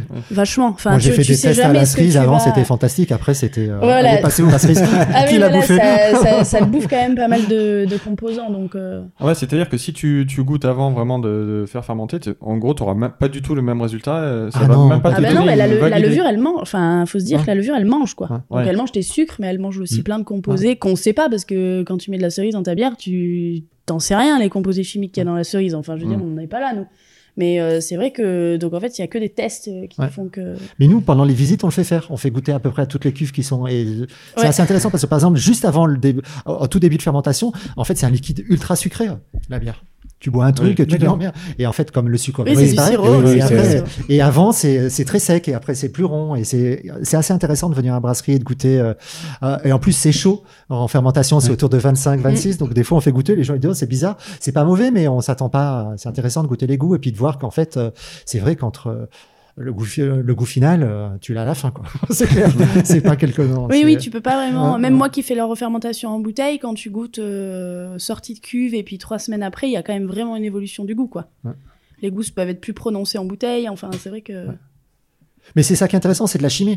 Oui. Euh, c'est de la chimie et du travail d'alchimiste. Quoi. C'est des fois, on essaye des trucs et puis on se dit, euh, bah ouais, comme, comme mes- mon histoire de 16 grammes de coriandre. Oui. Pourquoi j'imagine 16 grammes, c'est rien quoi. Quand tu regardes, pourquoi et, et c'est fou quoi. Ça sent que ça. Mais pourquoi? Alors Ouais, j'aurais pu très bien commencer sur processus 400 après. et jamais m'en rendre compte et je sais pas des choses. Nous des fois on met des écorces d'orange, on se dit bah à la fin on retrouve pas l'orange, mais pourquoi? Ou, ou alors d'un seul coup il y a un goût qui sort. C'est hyper quand on fait des tests c'est hyper intéressant quoi. Et c'est vrai que ça doit donner envie de faire de plus en plus de tests, et Ouais, justement de. Essayer des euh, Puis c'est essayer des c'est ça choses. qui fait que c'est pas la routine aussi. Parce Oui, que, voilà. Oui, il y a- oui, il y a ça aussi, moi, de pas s'enfermer non plus, euh, euh, Maintenant, des fois, je m'amuse plus trop à faire les trois mêmes bières. Enfin, je suis Ouais. contente de faire des tests pour moi. Ouais. Et euh, enfin, c'est comme tout, tu vois. On a fait des- on a fait un test à l'étoile anisée avec l'IUT là d'Avignon. C'était super, c'était pas trop. Alors que euh, il me disait ah ça marchera jamais, ça marchera jamais, ça va avoir le goût de pastis. En fait non, c'était subtil. On a réussi. euh, Bon après c'est un coup de chance hein, parce qu'on l'a fait une fois, c'était juste un projet, mais on a mis deux étoiles de Badiane là-dedans et euh, puis ça sortait, c'était subtil. Ouais super. Là t'es content quoi. Oui, oui, Parce oui. que tu t'es pas loupé, c'est pas sursaturé en goût, T'as eu c'est du pas. bol de, de Ou, mettre que euh, deux au début. pas d'en mettre 10, tu Dans vois. les 10. Bon après euh, tu le vends comme du pastis. hein. De la bière au pastis. Mesdames et euh, messieurs, le pastis pétillant, incroyable. Non, mais on le faisait par rapport à mon, euh, à, à ma remarque du début euh, euh, des début d'émission, par rapport au fait qu'avant, des gens, beaucoup de jeunes buvaient des pastis. On s'est dit, Oui. Pourquoi pas essayer de mixer les deux?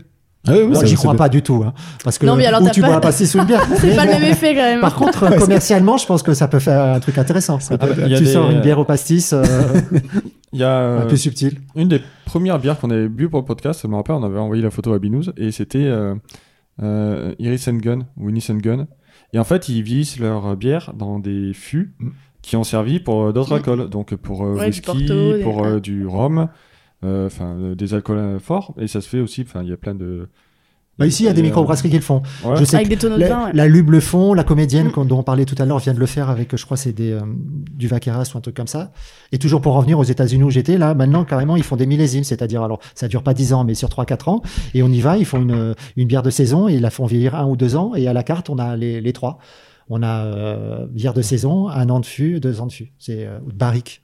C'est assez intéressant. Et- parce et que du- ça, coup, prend quand même un goût rond, Ouais, ça- le boisé. du boisé, ouais. Moi, j'aime bien. C'est Ça, ça. change quand même pas mal Ouais, le ça, goût alors. ça T'as t'as quand même, pour le coup, sur ce coup-là, t'as l'impression, je trouve, de boire une bière qui a travaillé, qui a mûri, qui a vieilli. Oui. C'est con, hein, parce que euh, on pourrait aussi jeter des copeaux de bois dedans. Nous, je pense qu'on a le droit, nous. Dans le vin, ils ont pas le droit, mais ouais, j'essaie, je jette un chêne dans la cuve s'il s'il rentre. Non, mais euh, mais c'est intéressant. Ça, ça, je pense que. D'ailleurs, nous, on est, je sais pas, euh, Perrine, toi, on- je suis beaucoup sollicité par les vendeurs de, de barriques. Oui, Ouais, moi voilà. aussi. C'est donc que c'est à Parce que c'est que ça doit être un créneau, un créneau porteur. C'est à la mode. C'est à la mode. Alors, du coup, au niveau expérimentation, euh, est-ce que vous avez le temps d'en faire? Comment vous vous organisez? Parce que vous avez vos productions. Alors, on cherche des cobayes, si ça intéresse. Ouais, ça, ça, Alors, euh, mais les cobayes, moi je les trouve, c'est pour, le, C'est- vraiment pour les faire, euh, il n'y a plus trop de monde. Nous, nous, on fait des petits, on a une petite unité de 20 litres. Donc, on fait des essais sur une petite machine de 20 litres où on a quand même un processus de, de où on peut faire des paliers, pas un truc tout Mhm. simple. Donc, comme ça, je reproduis à peu près. Mais après, c'est, euh, comme c'est de la C'est jamais chimie, hein, hein. c'est jamais pareil, mais ça donne quand même une idée. On fait Ouais. 20 litres, une, deux fois, on se dit, bah, c'est bon, et puis on essaye tout de suite 500 litres.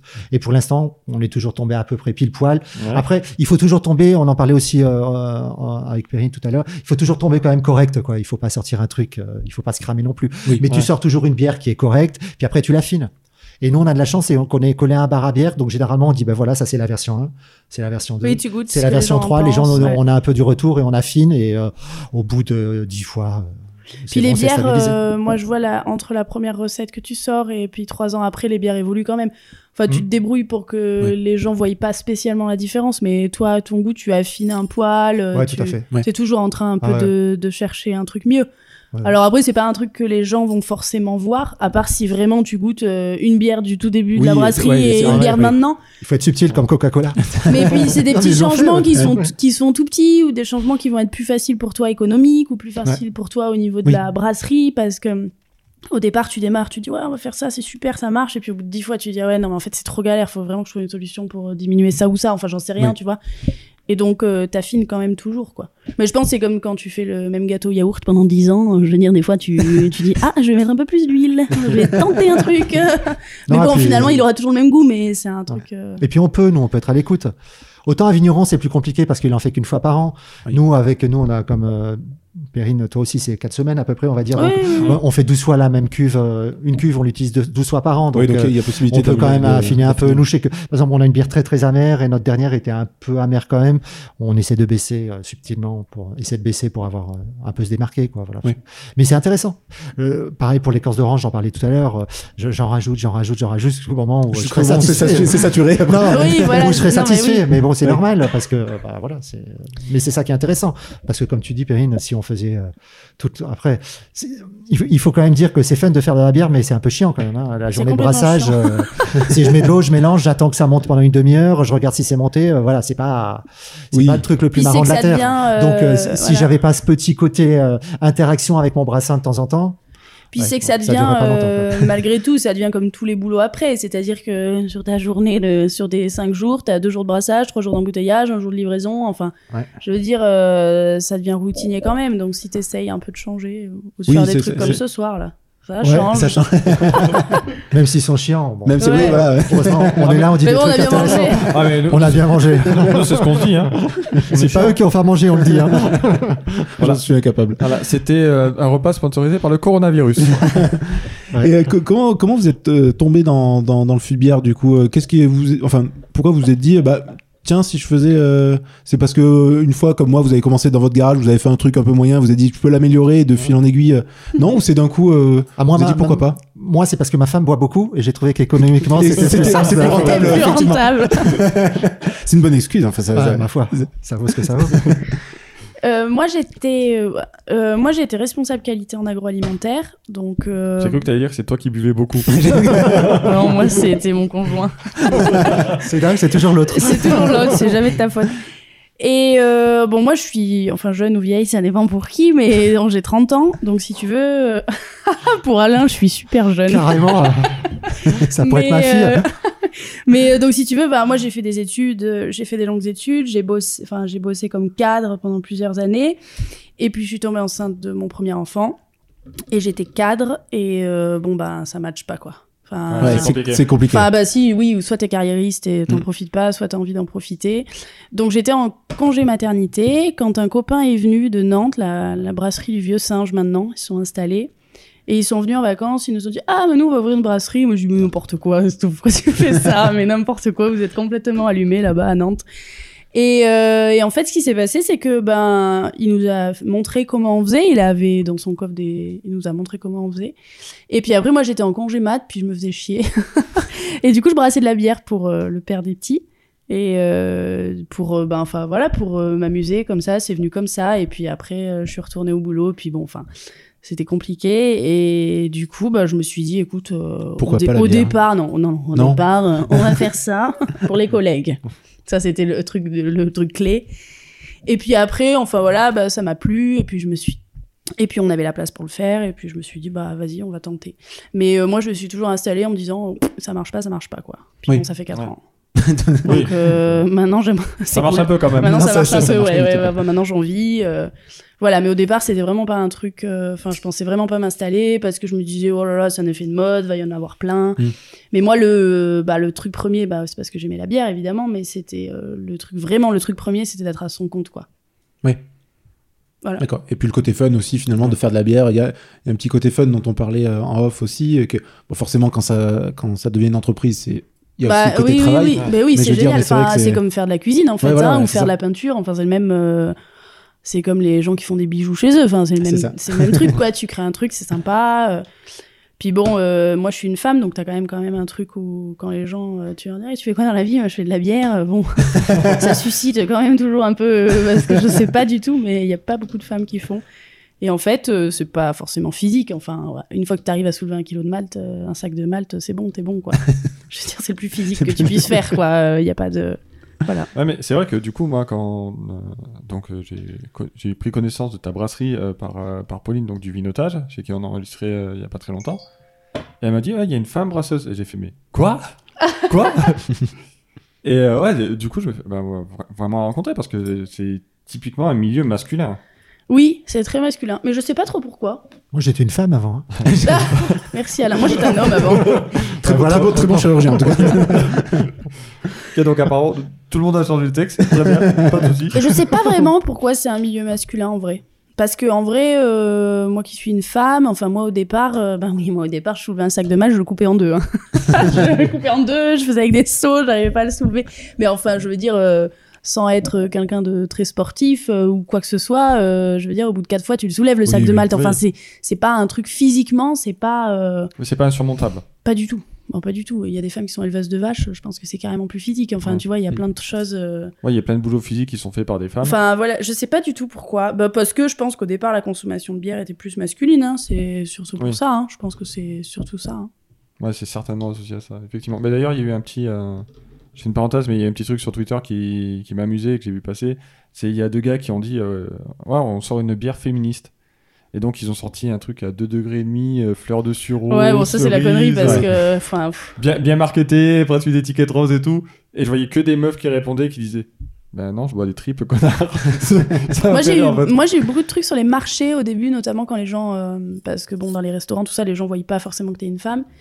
Et j'ai eu beaucoup de trucs sur les marchés où les gens euh, me disaient euh, ah mais vous êtes une femme. Ouais, mais non, mais vous avez pas des bières à la cerise ou vous avez pas des bières euh, aromatisées. Enfin, tu vois, il y avait un truc Ouais. quand même un peu euh, Un peu standardisé. orienté. ouais. Ouais. Ah, Alors femme, quand les gens ne euh, pas, euh, moi sur mon étiquette, je voulais pas forcément que ça se voie que je sois une femme, tu vois. Mhm. Enfin, je voulais pas parce Oui, que pas je- marketé dans ce sens-là. quoi. Ouais, enfin j'aurais pu, hein, je pense que ça aurait été un bon filon d'ailleurs, mais je l'ai pas fait. Et puis parce que euh, et puis parce que je voulais pas justement que ça s'oriente. Enfin, je voulais pas Oui. que tu te dises, bah je suis un mec, alors je vais pas boire la machotte parce que Ouais. c'est une bière de fille. Enfin, tu vois, il y a un peu un truc. euh, Ah oui, mais clairement, de, ça- Enfin, c'est soit puis soit t'adhères de jouer avec ça, soit t'adhères pas, tu vois. Mais Ouais. enfin, typiquement, tu vois, les deux mecs qui ont sorti ça, je pense qu'on va pas se mentir, c'est typiquement marketing. hein. Il y en a même qui ont fait de la bière à la cyprine. hein. Ok. Ah bon, Ah oui, après, c'est un autre. ça, alors ça, non, mais voilà, pour te dire, des trucs marketing, il y en a qui ont fait de la bière à la, au sang de bœuf. Moi, j'ai vu, enfin, tu vois, il y a, y Ah oui, de tout, quoi. Mais- Puis, enfin, ça, c'est les deux trucs-là euh, que je te cite, c'est pour faire du buzz. Enfin, il y a pas Oui, de... oui, bah, principalement. Enfin, c'est c'est uniquement ça. pour faire du buzz, que de la bière euh, au sang de bœuf. euh. Oui, c'est pas fou déjà. à mon avis, ça n'apporte rien de, de magique non Ça n'a plus. pas vraiment d'intérêt. ouais. Non. Et, et- Ah, vas-y, qui va essayer. il va trouver. Ah, Alors- je me dis, nous, on a une femme sur notre étiquette, c'est pas normal alors. Ah oui, mais tu étais une femme avant. c'est. C'est- C'était avant l'opération. mais c'est- c'était toi le modèle sur l'étiquette, non? C'était ma femme. Et, Voilà. et- et du coup, toi, le goût de la, la bière te vient d'où, du coup? Enfin, le goût de la bière. C'est un peu bizarre dit comme Oui. ça. Bah, de- de la bière. Bah moi, alors euh, ça vient, ça fait dix ans qu'avec des copains on organise le festival de la bière à Perles-les-Fontaines, le festival de la, goutte, euh, la bière de goutte de Provence. Donc ça fait un bout de temps que je tourne autour du truc. Euh, c'est euh, quand même un festival qui a, on a une vingtaine de brasseurs, plusieurs milliers de personnes sur une journée. Donc ça fait. Et il y a dix ans, la bière artisanale, euh, c'était anecdotique. Donc Oui. on était quand même un peu au début. Et puis euh, j'ai un bon copain, il a, il a ouvert un bar à bière il y a quatre ans et et, en, et en, avec, en gardant une partie du bar, en sachant pas trop quoi faire. Et un jour, il, euh, il nous a demandé à moi et à un autre si on voulait s'associer. Puis moi, ça tombait bien, je sortais d'une longue maladie. Euh, je, je, je suis un peu comme toi, Ouais, envie, envie de voir autre chose aussi. envie de voir autre chose. Et euh, déjà à mon compte, donc pas trop peur de me lancer. et donc on s'est lancé. Et on est parti se former en, à Lille, dans le Nord, au lycée agricole de Douai. Puis ça s'est bien passé. Et puis, euh, bah, on était, on a, on a le même âge que Perrine, donc je pense que ça fait 4 ans. Donc, euh, il y a 4 ans, on n'était pas tant que ça sur le Ah Vaucluse. oui, non, parce que t'as pas le même âge que moi. Ah, c'est gentil. Alain. Il y a 4 ans, on était, euh, nous, quand on a déposé les statuts, je crois qu'on était 7 dans le Vaucluse. Oui, Et ça. on est 24 ou 26, 4 ans après. Pour ceux qui, pour nos Euh, auditeurs qui se posent et- la question, tout le monde a 20 ans autour de la table. Exactement. Non, moi 30. ouais, mais on va dire 20 ans. enfin, Parce que nous aussi, euh, 30 et des poussières. Oui, des poussières. D'accord, et donc du coup, ça, ça, graviers. ça- ça vient de là aussi un. Oui, bah, C'est- toujours tourné autour de la bière. Moi, je d'origine dunkerquoise, donc euh, donc voilà, ça boit bien de la bière. euh. Puis envie de bah après c'est aussi une question d'opportunité. Hein. Quelqu'un qui te demande, tu Bah, t'entends bien bien avec lui. Est-ce que on s'est lancé, euh, on- comme euh, dit Perrine, on- j'ai un certain âge, donc on avait un peu des économies. J'ai pas dit ça. 20 ans. Mes enfants étaient majeurs, mariés. euh. non, mais bon, voilà, on, on- on- c'était plutôt pas trop compliqué pour nous de se lancer à ce moment-là. Plus que je pense que toi, Perrine, à l'âge où tu avais. C'est aussi une question d'âge et de. Oh non, moi j'avais fait un peu ma euh, carrière. euh, c'est pas que j'avais fait ma carrière, mais bon, voilà, c'était. Ça allait, on s'est lancé, on a, on a investi un peu, et puis, euh, puis voilà. C'est. Puis je regrette pas. Je... Après, il y a, il y a toujours des choses qu'on regrette, mais euh, voilà, le, ça va. Et puis moi, j'en ai plus pour longtemps. Hein, donc, Oh, toi, attends, encore, Donc, ça euh, va, avec quoi. ce qui est passé, t'en as jusqu'à encore 14 ans. ça, voilà. sera, ça sera pénible encore pendant 10 ans, et puis après. 14, 14. Bah, c'est vrai que, mine de rien, euh, je t'ai vu travailler dans la brasserie avec le déambulateur quand même, Ouais. D'ailleurs, notre euh, la brasserie est accessible aux personnes handicapées en fauteuil roulant, je le dis. Non, c'est pas vrai. ça passera pas. Mais euh, non. Non, mais c'est pas. ouais. Après, Perrine dit c'est pas physique, mais euh, c'est bien. Ça évite d'aller à la salle de sport quand même. Oui, par contre, il faut aller à l'ostéo un peu quand même. Ouais, voilà. moi, moi, je me, je Moi, me couche, je, suis rincé, quoi. Parce que, J'ai gagné un budget ostéo parce que depuis. les sacs, vont les, les sacs font 25. Quand tu prends un pack de 24, de 33, ça te fait vite euh, 15 kilos. Oui, puis T'en prends deux, ça fait 30 courbé, kilos. euh, euh, voilà. C'est, euh, ça évite d'aller à la salle. C'est bien. Ça, ça Ouais, entretient la forme. Tu manipules quand même pas mal de poids. euh, Ouais. Mais, euh, mais c'est sympa parce que t'as l'impression de faire quelque chose aussi, quoi. Moi, C'est vrai moi je viens du monde euh, informatique, c'est j'étais hein. derrière mon bureau, quoi. À part bouger Oui, les c'est- deux doigts. Oui, oui, C'est parce vrai que, à, mon, rien- à- à mon âge, on l'avait pas appris, donc j'appuyais que avec deux doigts. C'est ce qu'on fait tous les jours au boulot. hein. c'est vraiment. Mais c'est t'as raison, quand tu vas quotidien. moins vite. Mais moi, avec un seul doigt, parce que l'autre, je tiens à la souris quand même. Ah, Après, c'est vrai qu'il y a un truc qui est sympa dans ce boulot que moi j'ai un peu du mal à faire des trucs répétitifs. Enfin, je suis un peu hyperactive, mais c'est vrai que hum, ce qui est sympa, c'est que tu peux faire autant du commerce que que finalement juste du boulot de labo. Enfin, du boulot de, tu, enfin, il y a Ouais, plein. tu peux tester. Ah, ça, c'est varié, trucs, du coup, peux- euh, Ouais, c'est quand même bien varié, c'est cool. Il y a pas beaucoup de boulot. Bah après, je pense que c'est comme ça dans beaucoup de boulot où t'es à ton compte finalement. Ouais, mais oui. euh, c'est vrai que tu te, enfin, tu peux faire plein de choses quoi. Ouais. Tu peux Et faire puis- autant de la com. euh, moi, je fais des fly en ce moment. euh, Enfin, tu vois, tu, tu fais des trucs que jamais t'aurais fait quoi. non, tu fais de tout. Et puis t'as plein de copains. Et puis dans une soirée, t'es un peu tout de suite l'attraction. Ça, c'est vrai. Encore, encore plus quand t'es une fille de 30 ans, alors. tu fais quoi des sites internet Et toi, de la bière? Toi, pousse-toi. je vais parler avec l'autre. Oui, il y a un petit côté euh, comme Ah, Ça intéresse, c'est à la mode, ça intéresse, c'est la folie, quoi. C'est, euh, oh, j'ai jamais autant discuté avec les gens, quoi. Mais Bah, j'aime euh, bien. euh, Bah, D'ailleurs, ça, tu te invité vrai, dans un ouais. podcast, tu vois. Non, non, mais c'est vrai que c'est intéressant parce que. Quand t'aurais été webmaster, on t'aurait pas invité, a priori. Non, Bah non, non plus, hein. puis t'as pas grand chose. On va pas parler du métier webmaster, c'est intéressant parce que tu vois plein de choses différentes vu que les sites parlent de plein de trucs. J'ai appris plein de trucs, mais euh, voilà. Oui, c'est vrai qu'on nous. a- C'est enfin, moins en- intéressant pour les autres, c'est intéressant pour toi, mais moins intéressant En C'est tant pour que développeur, on m'invite moins aux soirées. C'est vrai Ah, que ouais. je je suis moins fun aux soirées. Bah, si t'es à côté d'un brasseur, t'es cuit, quoi. Ouais, je suis- je suis mort. Non, mais il y a un truc vachement. euh, ouais, tu retrouves vraiment un lien social, mais je pense que c'est Ah ouais, avec dur. les gens. Mais je pense que, comme si tu faisais de la confiture, ou enfin, c'est aussi Ah parce oui, que c'est un truc. euh, Comme l'artisanat en général. L'artisanat, ouais. Et puis quand tu vas sur les marchés, c'est vrai que moi j'essaye d'en faire. J'ai pas trop le temps parce que moi je suis seule. Enfin, c'est compliqué quand même les marchés, ça prend un temps fou. Ah ouais. Et puis des fois c'est chiant. Enfin, faut pas se leurrer. Hein. Des Ah oui, fois atte- t'attends 8 atteindre heures derrière un stand, euh, truc. euh, Bah, surtout la bière, quoi. Nous, Ouais. on fait l'été à Perne, c'est, il faut être installé à 7h jusqu'à 1h de l'après-midi, et honnêtement, je vends la première canette à 10h30. Bah oui, oui, à, voilà. à c'est 8h, ça. à part euh, les deux petits vieux, mes clients habituels. euh, Ouais. Donc, Donc, mais c'est vrai que c'est un, c'est un boulot qui. Ouais, bah tu vas sur les marchés, tu rencontres des gens. C'est vrai que c'est vachement sympa. Ah oui, moi je, le contact, quand t'aimes le contact, c'est un métier idéal parce que tu vois Ouais. plein de gens et puis tu discutes et puis même avec tes clients quoi. Moi j'aime bien aller, euh, souvent je vais dans des bars ou des restos et puis euh, ah ben on a eu tel retour, et ça m'est arrivé dans des bars que le mec dit ah c'est le brasseur de la déjantée, les gens disent ah ben on Ouais, aime- on, celle-là un peu moins celle-là, peut-être celle-là. Est-ce que vous allez ouais. faire des nouvelles bières? Est-ce qu'il y a moyen de faire des soirées? Est-ce que c'est il y a un grand un, un contact qui se crée, c'est sympa. Les gens Mais te ouais. disent? Non, mais voilà, oui, t'as vachement de retours. euh, les gens te, voilà, comme tu dis, les gens te disent ouais, bah on a préféré ça, on a moins aimé Ouais. ça. Enfin, ça te permet d'évoluer aussi. Oui, oui, et puis euh, de sentir les tendances. Et puis moi, et puis moi, comme je dis toujours, hein, du moment qu'on me dit pas que c'est dégueulasse, tout me va. hein. Moi, on peut me dire que ma bière, on l'aime pas. C'est pas un Oui, problème. bah après, il y a les goûts. Euh, moi, j'aime pas les huîtres. hein, C'est pas un problème. Alors que Donc, nous, on euh, nous dit que nos podcasts sont dégueulasses. bah, c'est le bruit qui court. C'est vrai. Et, euh, Mais ça va s'améliorer, je pense, avec cette émission. Ah bah, c'est- euh, ça part de là, tout part de là. on compte sur vous. Hein. On va monter nos stats. hein. Donc, tant que tu crois en ton produit, que tu fais un truc correct et que tu as des retours euh, et que tu envie, voilà. Oui. Après, c'est ça qui est intéressant. Après, je pense que toi, ni, ni, ni moi, ni Perrine, je, Perrine, euh, Perrine, pardon, je pense qu'on n'a pas envie de créer un, un empire industriel. Ouh là là, moi pas du tout. Donc, tout va bien, on se fait plaisir et je pense que c'est ça qui est intéressant. Moi, le, le vrai but, enfin, pour moi, de ma brasserie, qui suis quand même plus petite que toi, c'est, euh, voilà, moi, si ça peut encore durer 10 ans, le temps que mes enfants grandissent, c'est bien. Mais euh, je, je me fais pas de l'heure, je, je vais pas, c'est pas un truc qui va durer 30 ans. Enfin, tu vois, je veux dire, ça va sûrement passer de mode, il va y avoir d'autres. euh, Mais bon, euh, voilà, moi, tant que j'arrive à en vivre et que j'ai du temps, enfin, que je peux aménager mon temps comme je veux, enfin, c'est quand même du luxe, quoi. Enfin, à l'heure actuelle, c'est quand même du luxe, quoi. Moi, depuis que je fais ce boulot-là, euh, je mets le réveil que quand je brasse, quoi. Le jour où j'ai posé l'entreprise, j'ai dit le réveil, c'est fini. Parce que finalement, euh, à part les obligations personnelles, enfin, si je commence à brasser à 8 heures du, soir, du matin, c'est juste que je vais finir euh, deux heures plus tard. Parce que moi, je commence à brasser en général à 6 heures. Mais euh, je veux dire, il n'y a aucun enjeu. Enfin, tu, Oui. tu fais ce que tu veux, quoi. Si tu veux embouteiller, euh, moi, des fois, je brasse de nuit parce que l'été, il fait chaud et que j'ai pas envie de brasser de jour. Enfin, c'est vrai que tu as quand même une liberté d'action qui est. Ouais, Enfin, moi, j'étais cadre avant. là, je n'ai plus jamais eu de stress de boulot, quoi. Bon, t'as Ouais, toujours des petits stress. Oui, euh, oui, sur oui. la matière première, des machins, mais enfin, je veux dire, t'as quand même. euh, Ouais, mais enfin, euh, clairement, t'es vraiment ton propre patron, mais à tous les points de vue, quoi. C'est-à-dire, t'as envie de brasser de nuit, tu peux le faire.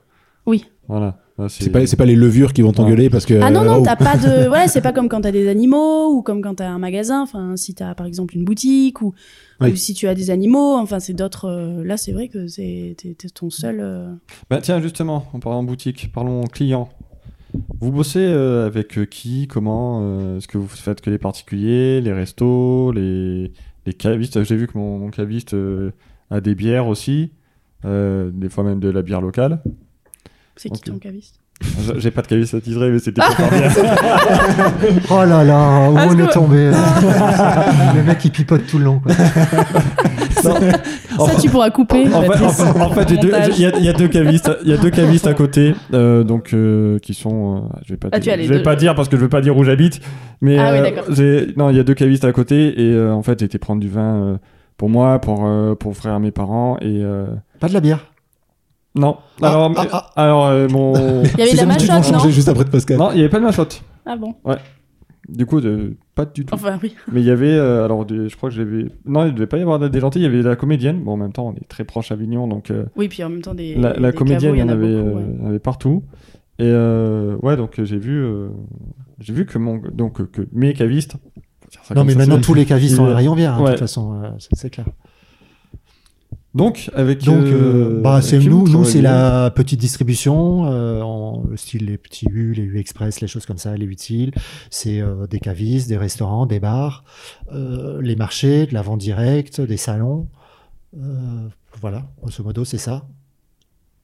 Et euh, Petit quoi, petit client. Ah, Be- j'ai- beaucoup de Plutôt- clients, plutôt mais pas local finalement. Ouais. Et très ouais, local, nous, Très on- local. nous au maximum 30 km autour de, de Perne. D'accord. grand maximum. Parce que nous, on livre, bah, et toi aussi, je pense. Oui. Je- nous, on livre gratuitement, toi aussi. Bah oui. À Donc- partir de 6 cartons. Ah. nous, on n'a pas de minimum de commande. Ah, bah, moi non plus alors. Je me Nous, on rajoute prostitue. 10 euros.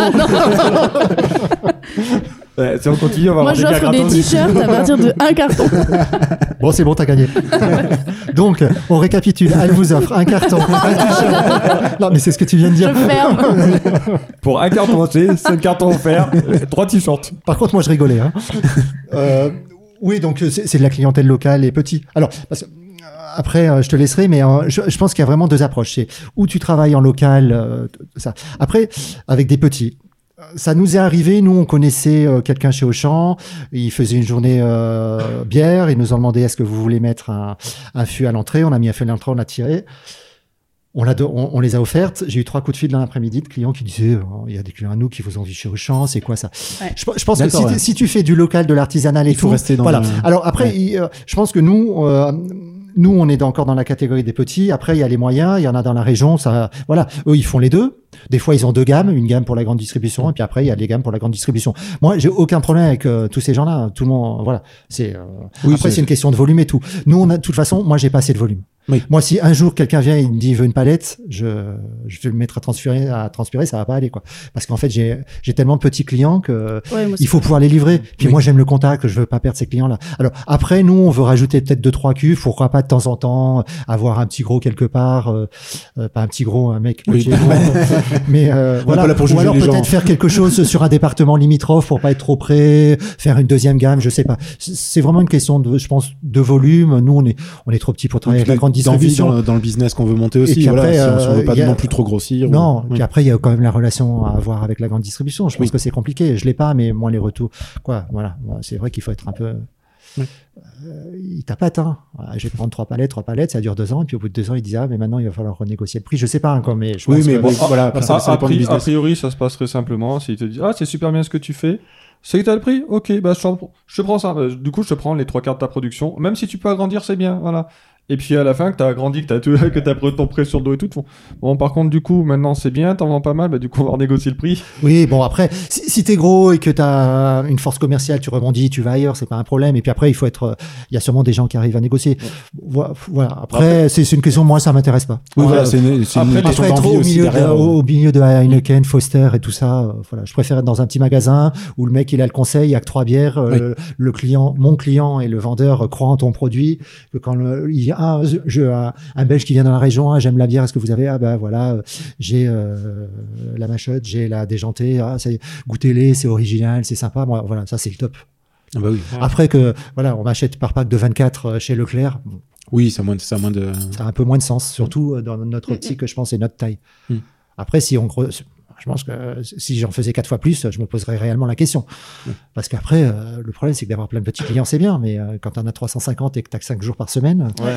la, la logistique, c'est pas la même non plus. oui, c'est pas la même. ouais. C'est c'est vrai que des fois, moi, je bave quand, quand je vais voir des confrères et qu'ils ont une palette d'emballés. euh, je me dis, putain, pff.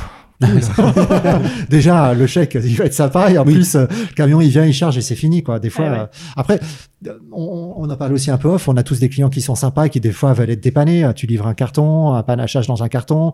Bon, comme c'est un bon client, tu vois, là, c'est pas, tu, tu prends ta voiture, tu fais 10 bornes pour vendre 24 bières à 1,50€ la canette. Waouh. Mais bon, c'est le jeu. Oui, ça fait partie aussi ça fait du, partie du jeu. plaisir du puis, contact local. oui, aussi. Ça voilà. fait partie de la fidélisation client aussi. Tout à fait, ouais. Mm. Et puis, et puis ça, c'est sympa. Que ton client croit en toi, qu'il croit en ton produit, qu'il te mette en avant, qu'il te rappelle, qu'il Oui. ah, ça a marché, qu'il te rappelle pour savoir est-ce que t'as pas une nouvelle bière? Ça, y a rien de mieux. Le retour direct ouais, qu'on Ouais, a, ça, c'est ça, c'est que fantastique. C'est, euh, C'est sûr que c'est quelque chose qu'on n'a pas en, grand- en grande surface. hein. Ouais. Après, moi, j'aurais, je me, je me suis souvent posé la question. Je pense que j'aurais 25 ans. euh, je dis pas 30 parce que des trentenaires. Mais j'aurais 25 ans, je me lancerais. Peut-être que je ferais gros et que j'attaquerais directement euh, sans faire de la, du local, quoi. Voilà. Pourquoi pas Parce que j'aurais euh, un plan de carrière, je devrais en vivre longtemps. Je sais pas. Je me suis souvent posé la question. Ça- Après, c'est compliqué d'attaquer gros aussi, je pense. Enfin, surtout jouer avec la grande distribution. où- Oui, oui, bien ont- sûr. Eux, ils ont une marge de manœuvre qui.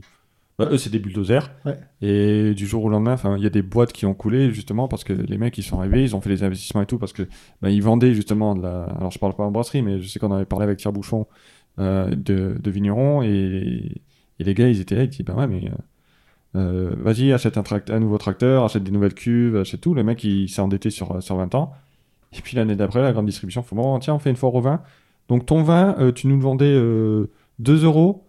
Bon, ben là, on te le prend 90 centimes, c'est mieux qu'on puisse faire. Et le mec, il dit, bah non, mais j'ai mes investissements et tout. Ben, les mecs, ils font, bah ouais, mais si, Ouais. si ça te plaît pas, écoute, c'est pas compliqué, hein, on va en voir un autre. hein. Ouais. Donc, Non, non, c'est dangereux. C'est compliqué. Et puis, et puis il y a des solutions. Je pense que pour nous, si on grossissait un peu, c'est le double ou triple, il y a des solutions. Je pense. Ce qui marche très très bien, c'est le brewpub. Hein. C'est le pub Mmh. euh, qui, Mmh. euh, Ouais. qui brasse. Mais alors, le, le vrai, hein, c'est-à-dire que t'es patron du bar et de la brasserie et tu vends directement ta bière. Ça, Oui.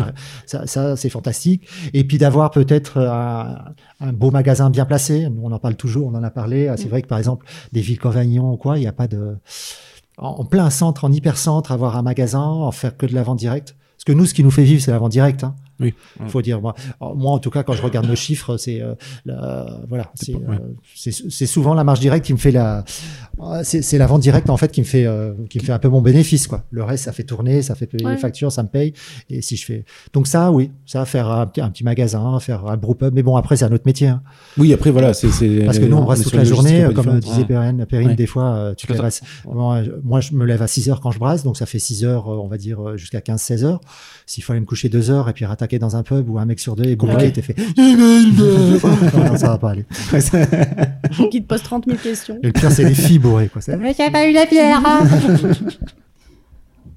Non, mais bon, par contre, ça, ça marche. Moi, j'en ai visité euh, dans les pays nordiques, aux États-Unis. euh, Tu te dis, les mecs, euh, fantastique, quoi. Ouais. Ils ont carrément, tu vois, ils ont les tireuses à un mur et derrière le mur, il y a la brasserie, quoi. Ouais. Ils ont qu'à mettre le fût, ils le branchent directement. Non, et Non, directement. ils sont, ils sont pas deux. Souvent, Non, ils non, sont non. 10, quoi. D'ailleurs, Enfin, c'est voilà. un autre. euh, Oui, voilà, et puis, c'est et puis ça, les hein. serveurs, tu vois le soir, c'est des, c'est des étudiants, Oui, euh, c'est voilà, des c'est des jeunes, c'est pas du tout le brasseur. Le brasseur, tu le vois jamais. Mais ça, c'est un... par contre, si on veut parler économie, ça, c'est intéressant. Le brewpub, c'est intéressant. Par contre, il faut l'endroit, il faut l'investissement, parce que euh, nous, les bars, on n'en a pas tant que ça, parce que généralement, les bars, en fait, ils sont payés leur installation Mhm. et par un distributeur, et donc ils doivent passer par le catalogue distributeur. Oui. Et nous, évidemment, on n'est pas sur des catalogues distributeurs parce qu'on n'attaque pas ça. Et il y en a Et donc, pour, pour dire que faire un bar, c'est cher. Oui. Parce que tout ce qui est matériel professionnel, la tireuse, euh, on a l'impression que c'est rien, mais alors ils te, ils te vendent ça euh, de Oui, bras. Donc, ouais. pour faire un vrai joli brewpub et tout, il faut quand même euh, déjà avoir une petite mise de départ. Donc, c'est pas facile. Ouais, parce que là, en gros, les bars, ce qu'ils font, c'est qu'ils passent par, euh, on va dire, Heineken ou, enfin, peu importe, un distributeur Oui. qui, qui, en gros, leur dit, bon, ben voilà, tiens, nous, on te, on te fait un prix sur la tireuse, Ouais. on te fait un prix sur tout le matos. Ouais. Par contre, tiens, ça, c'est notre catalogue. Ouais. Tu, tu choisis dedans ce que tu vas servir, mais euh, c'est ça. C'est ça le catalogue. Et en plus, ils te tiennent parce qu'ils te font ce qui va. Je, je sais pas si c'est passé illégal ou ça va passer. Ils te font des rétrocommissions, c'est-à-dire qu'ils te disent au plus tu vends, tu, tu- tu vas avoir Ouais. des bonus à la fin de l'année. Donc en plus, ils t'incitent. Mm. Donc euh, apprendre et en plus apprendre des produits pas chers chez eux. Puis il y a des- t'en vendre et que tu fasses beaucoup de Oui. marge. Moi, je suis euh, déjà tombée sur des bars qui me disent oui, je- j'aimerais bien prendre, mais je peux pas Ah non, parce mais que nous, on j'ai a- un contrat. Ouais, le Moi, il y en a qui ont essayé hein, et ça dure pas deux jours. Hein. Ils se font taper tout de suite sur les doigts. D'accord. Ah Donc les bars, ça t'enlève. À moins d'avoir des bars voilà qui sont complètement privés, enfin qui qui sont pas passés Oui. par ces mecs-là, mais c'est quand même assez rare. Ah, il y en a pas beaucoup Il ici. y en a pas euh, beaucoup. ouais. Sur Avignon, s'il y en a qui écoutent, euh, il y a l'Explo, il y a Biron Oui, mais ça reste des bars à Bloc. bière, c'est pas Ouais, des bars euh, standards. Enfin, Ah non, non, voilà, Voilà, c'est que des bars à bière. Exactement, des bars de village c'est euh, impossible. Les bars non, de village, sinon, euh, déjà qu'ils vendent pas, non, ils sont bloqués. Et d'ailleurs, c'est pour ça qu'ils ont tous l'enseigne euh, Polaner, Oui. euh, ils sont tous maqués avec un, un distributeur. Mais bon, voilà, c'est le jeu. Ça fait partie du jeu. Mais voilà. j'ai cru lire, euh, je crois me rappeler en fait que ça aussi ça va changer, c'est-à-dire que euh, ils pourront plus imposer que tous les becs soient pour eux et tout ça. ça c'est Ouais. plus ça. Mais ce qui serait bien pour tout le monde. Oui. Parce que nous, euh, si ces gens-là euh, ils perdent un peu de marge, nous, la grande distribution, il y a 2-3 ans, perdait 2% sur, de vente de bière que nous, on récupérait. Pour nous, microbrasseurs, 2%, c'est euh, hallucinant. Donc, euh, tu vois, même s'ils perdent pas beaucoup et qu'on arrive à... euh, maintenant, il y a des syndicats de microbrasseurs et tout. Si Ouais. on arrive à avoir un peu de poids et faire un peu euh, évoluer ces trucs-là, ça peut être intéressant pour tout le monde. Quoi. Et en plus, je pense que le public est demandeur. Parce qu'honnêtement, aller euh, dans un bar et puis avoir que euh, deux marques que tout le monde connaît, euh, oui, Puis ça- avoir un microbrasseur dans ton village, Voilà. par exemple, et pas le trouver dans ton bar du village, Voilà, c'est con, quoi. Ouais, c'est un peu dommage. ouais. Et, et Ouais. les, et les gens, ils aiment. hein. Et en plus, ah, et après, c'est vraiment, c'est souvent une question de, de, de choix. Donc, t'as pas le choix, tu peux pas.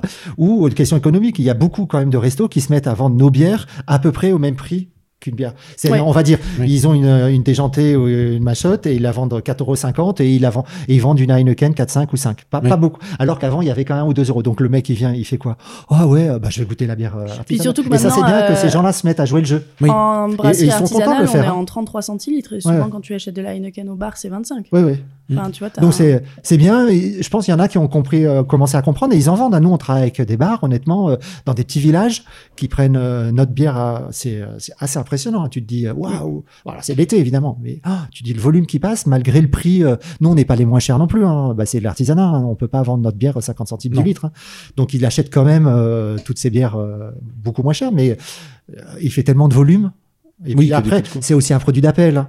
Oui. Le mec, il boit une bonne bière, il reste, il prend peut-être un dessert, il prend un café, c'est toujours la même chose. euh, Où il revient, où il s'intéresse, où beaucoup aussi de bars se mettent à avoir un petit rayon où ils vendent. Dans les petits Oui. villages, en Mhm. tout cas autour de Perne, pas mal. Donc ça, c'est bien, le mec est content. Ah bah tiens, je vais repartir avec une déjantée. Oui, puis ça fait partie un peu de la mouvance du consommé local aussi, Ah bah, donc c'est c'est bien. Donc Bah, ça, nous, on l'a vu. Hein, nous, participe, depuis ouais. qu'on s'est- Mm. on est clairement dans cette mouvance-là. Mm. Les gens, ils viennent. Mais moi, le premier. hein. Moi, je vais en, je vais en Bretagne. Je vais pas, j'ai pas envie de voir une fada ou. Je vais, Oui. je non, mais je veux voir. Une, Ah, sûr. je veux boire une bière bretonne ou manger du poisson. euh, maintenant, tu vas dans des endroits et tu veux consommer local et tout. Et comme maintenant, je trouve quand même que les prix sont, ça s'est nivelé, quoi. Oui. C'est ce que je veux dire, quoi. C'est plus délirant d'aller en Bretagne et de manger du poisson. Non. Euh, alors que je pense qu'à une époque, ça devait l'être. Ou euh, donc, euh, donc c'est bien, c'est bien, c'est c'est bien pour tout le monde, c'est bien pour l'économie, c'est bien pour nous. C'est bien. Et toi, Buffet Perrine, local. et toi, Perrine, du coup, où c'est qu'on peut retrouver tes bières? C'est- Qui sont tes clients? Euh, Moi, je travaille pas du tout avec la distribution, même petite. Euh, c'est un choix, mais c'est aussi que je suis trop petite. Enfin, voilà. Et puis, comme disait Alain, c'est vrai que moi, j'ai récupéré pas mal de petites épiceries, par exemple, qui travaillaient av- avant avec des brasseurs du Vaucluse, qui ont grossi et qui me disent, ben, nous, en fait, on veut bosser avec une petite brasserie parce que, ben, lui, on trouve ses bières à Inter, donc euh, ça nous intéresse pas. Enfin, c'est vraiment, je pense que tu dois choisir ton clan un peu. Ouais. Soit tu bosses avec la microbrasserie, enfin, avec les, la, la grande distribution, soit tu bosses avec les petits, quoi. Bon, moi, je suis trop petite, donc la question, elle s'est même pas posée. Euh, moi, je travaille avec de tout, enfin, des caves à bière, des, hum, des tabacs. J'ai des tabacs qui vendent de la bière, des pompes à essence. euh, Enfin, Ah ouais. ah ouais, ouais, tu sais, ils ont des petits, T'as des pompes à essence qui ont des petits. Enfin, il y a vraiment des trucs complètement délirants. Des moi. pizzerias, des food trucks. euh, Moi j'ai des moi j'ai des tabacs qui me prennent de la bière pour mettre dans les rayons comme ils vendent de- et je me un jour le mec me prend ça je me suis dit mais il est fou il va jamais en vendre et en fait il en vend quoi enfin moi je ouais c'est ouais. hallucinant des fois des endroits où tu Trop dirais bien. pas euh, J'a- J'aurais jamais été à un tabac chercher une bière. Non, mais- oui mais tu sais ils ont des frigos ils vendent Ouais. trois Oui, c'est vrai, ouais, Orangina, enfin trois trucs puis des bouteilles de vin pour dépanner je pense et euh, voilà après je travaille avec beaucoup de primeurs fruits et légumes moi c'est mes premiers clients et des caves à vin et puis des restaurants euh, des restaurants. Après, moi, j'ai une gamme. euh, je travaille pas mal avec des particuliers sur des mariages parce que je fais des bières. euh, en fait, je fais ma bière, mais pas avec mon étiquette. D'accord. Donc, euh, j'ai beaucoup de mariages comme ça où les mecs mettent leur étiquette. Des bières c'est- d'événement finalement. Enfin, ouais, enfin, voilà. c'est en fait Ouais. c'est ma même recette. Ils choisissent ce qu'ils veulent. J'ai des bars où je fais ça aussi avec leur étiquette. Donc ça, ça marche bien. Moi, Mhm. j'ai un bon créneau sur ça. Je dirais que j'ai par an, j'ai 4-5 clients euh, D'accord. Mais ça, c'est bien. ouais. qui mettent leur étiquette. Nous, on le fait avec des manifestations sportives Ouais, aussi. voilà. Des hôtels. Parce moi, j'ai un ça, c'est- hôtel. euh, En tout cas, pour, l'hôtel Montmirail là, à Vaqueras, si tu vois, qui mettent pour le professionnel, c'est intéressant. Et c'est bon à savoir, ça, pour passer par un microbrasseur, pour une association ou quoi. Parce que, bon, euh, la bière, c'est assez rentable quand tu la, quand tu la tires. Donc, c'est intéressant de vendre du fût pour ces gens-là, Oui. une association. Et en plus, nous, on fait, on- tout le monde peut le faire. hein. Il faut acheter un microbrasseur, une cuvée avec son étiquette, parce que ça, les gens, ils repartent de la, de la manifestation avec, je sais pas, j'ai fait la fête de la fleur Oui, à oui, Bédouin. oui, avec- Et ça, c'est intéressant pour, pour ces gens-là parce qu'ils se font vite de l'argent, parce qu'il y a, il y a pas mal de marches. Et moi, souvent, j'incite les associations à essayer de- d'essayer de se rapprocher de nous ou de n'importe qui. hein. Et parce que ça, euh, je trouve que euh, pour, pour faire vivre les associations, c'est pas mal. C'est euh, c'est pas trop c'est- compliqué pour les c'est- associations. C'est trop sympa de vendre une bière où il n'y a pas ton étiquette, moi je trouve ça Ouais. génial. Enfin, moi quand je vais dans un hôtel, euh, tu vois, l'hôtel Montmirail à Vaqueras, on fait ça. Et euh, je trouve que c'est super d'avoir leur étiquette, enfin, c'est trop bien quoi. Ouais, j'avoue, non, c'est. il y a un truc, euh, après dans un petit Ouais. coin, il y a écrit machotte, ou alors ils le mettent carrément euh, dans l'étiquette principale, mais finalement, euh, toi tu t'en fous, parce que tu sais que le mec qui joue le jeu, et si le- qu'un client lui dit elle est bonne, il dira bah oui, elle est faite à machotte. Lui, c'est dans son intérêt de dire qu'elle est faite pas loin, dans Oui. tous les cas. Enfin, puis Oui, il oui. est fier de, de ton produit s'il fait ça. Oui. Voilà, et après, moi je fais des marchés aussi. J'essaye d'en faire plus parce que j'aime bien, mais c'est vrai que c'est Ouais, c'est chronophage. Ouais. Puis ben enfin, c'est pas juste euh, t'y vas de 7h du matin à 8h du soir quoi, c'est avant t'as chargé ton camion, t'as rangé ta brasserie, t'as rangé les stocks, t'as enfin voilà, il y a plein de travail en amont. J'ai fait euh. un peu de marché, j'ai fait un peu des marchés, et ouais. Ouais. Ouais, Et puis c'est hyper aléatoire, hein. autant tu Oui. cartonnes, autant il y a personne parce qu'il y a les gilets jaunes ou le coronavirus ou euh, Johnny qui est mort ou j'en sais rien. Ouais, mais moi, j'ai un message pour... dernière marché de Noël c'était Johnny quoi. Tout le monde disait ah il y a personne parce que c'est l'enterrement de Johnny. Voilà c'était la clé. Elle prenait une bière justement pour. Ah oui pour euh, pleurer Et pas trop. Moi, j'ai un message pour les organisateurs. hein, pas trop d'amplitude horaire sur les choses que vous faites.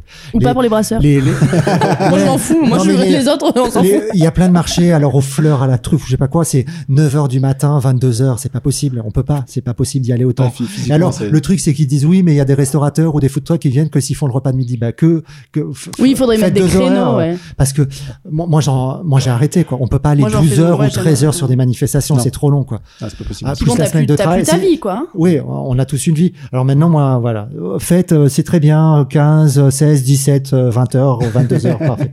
Avec un petit côté festif à la fin. non, mais bon, voilà.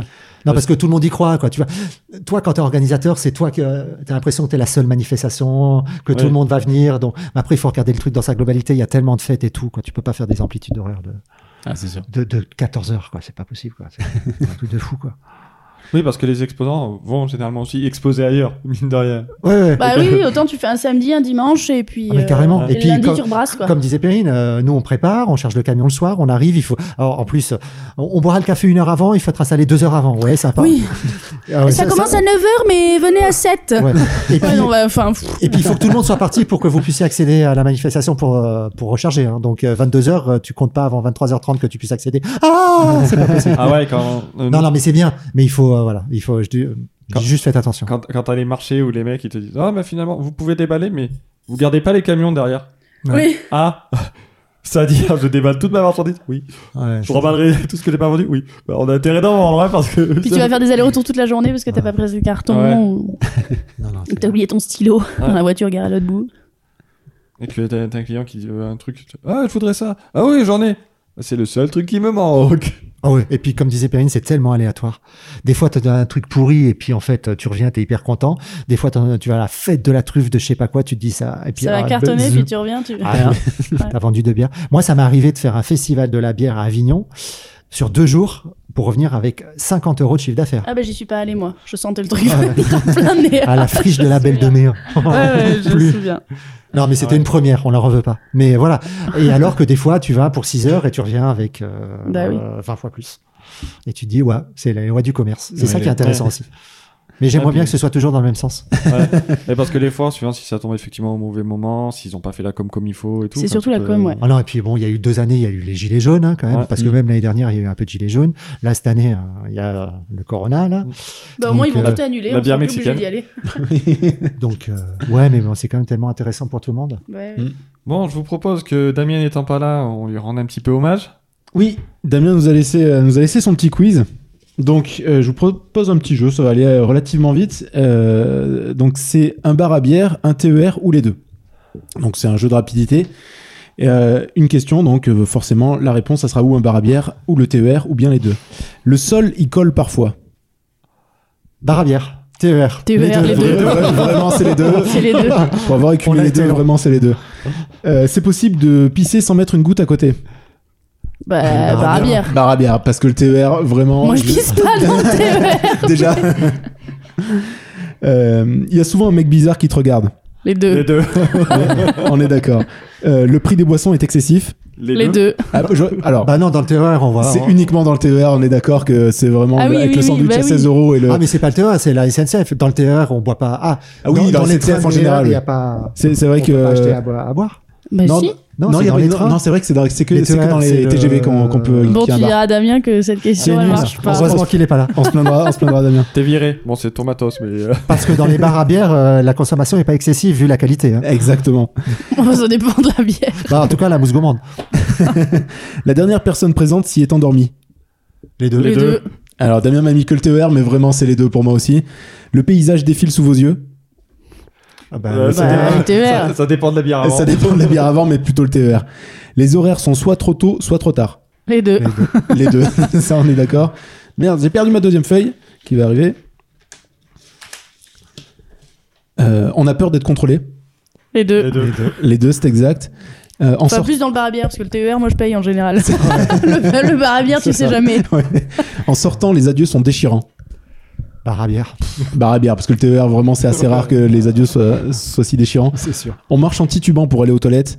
Les, Les deux. deux. Deux. C'est exact. Il est jamais à l'heure. Donc ça, Le TER. le TER. C'est pas sympa. C'est... Oui, mais c'est vrai. c'est quand, tu prends- c'est quand tu prends le train la prochaine fois Parce que Oh, je, je le prends régulièrement, mais du coup, je vais... ils vont venir te voir. Euh, il y a, il y a des tas, euh, des tas d'écritures dans les WC. Les deux. Exact. Tu espères qu'une belle personne va s'asseoir sur le siège d'à côté? Bah, le TER. Bah, le TER, parce que. Y a pas trop- Au Alors, siège, Damien, genre, Damien oui. m'a parlé des deux, mais je sais pas dans quel bar il va. Il va du coup. de- Ouais, parce que des bars où tu pisses à deux dans la même pièce, euh, assis, c'est vraiment, il y a une cloison. c'est bizarre. C'est bizarre, c'est, bizarre. C'est un peu ta deuxième maison. Bah, le bar à bière. Exact, Oui, parce que le c'est, TER, surtout nous, à Avignon, triste, bon, a priori. c'est ça. Et euh, ça te fait voyager, Les deux. clairement les deux. Surtout avec des bières de qualité, évidemment. On le rappelle. Beau travail. Beau travail de Damien, surtout. Pas, qui est- pas qui- super précis sur toutes les questions, mais. Non, euh, on, se- plaindra, on se plaindra. hein. Oui, On, lui, on lui fera remonter les. oui enfin, je connais les- sa réponse. hein. Allez vous faire foutre. Non. Non, non, non, il- Mais lui, lui il va dire. distinguer alors. Ouais. Bah, je m'en fous. Ah bon, Voilà, tu l'as dit de manière polie. Ça sera ça. Oui, moi j'aurais pu dire vous faire foutre ça par contre. euh. Du coup, Patrick, dis-nous. Bah, est-ce qu'on parlerait un petit peu de l'essor des microbrasseries? Parce que en fait, on a, j'ai l'impression qu'on a abordé tous les sujets déjà. Oui, on a fait, on a On fait a le tour, fait- on a fait le tour on a de, fait un de- de tour, beaucoup, de euh, beaucoup de sujets. Sur euh, le, sur l'essor des microbrasseries. Moi, je voulais juste te dire qu'effectivement, Mm. donc dans les années 80, euh, alors les chiffres que j'ai eu, moi, c'est euh, 1980, il y en avait 22. En 2007, il y en avait 200 en France. hein. Et en 2019, 1600. En 2017, ils s'en créent une tous les deux jours. Oh là là, Ouais, je pense qu'on doit pas être loin du. Mais c'est à peu près ça, hein. ouais. Je pense. Parce que nous, on l'a créé en, deux- en, en 2016, comme Mm. toi. Et on, c'était 1006. T'as donné à quel chiffre? Ouais, moi, j'en suis à ouais, de 2019. euh, Ouais. 1600. Bon, t'es peut-être un peu décalé. Non, mais c'est ça, c'est la folie en fait. Il y en a partout. On l'a un peu moins, je trouve. Ouais. Mais je sais pas, enfin, peut-être que c'est. bah, J'ai l'impression. bah, par chez nous, sûrement, parce qu'après, il y a, il y a quand même un effet de saturation qui va arriver. Quoi. Après, bon. Euh, Il y en a qui toi- commencent à fermer maintenant, par exemple. Ouais. Chose qu'on ne voilà, on, voyait pas on avant. voit un peu là, on commence à voir un peu Ouais. le phénomène inverse du coup. Mais il y en euh, a plein aussi qui grossissent. Aussi, Oui, c'est vrai. Ça, c'est assez impressionnant, je trouve.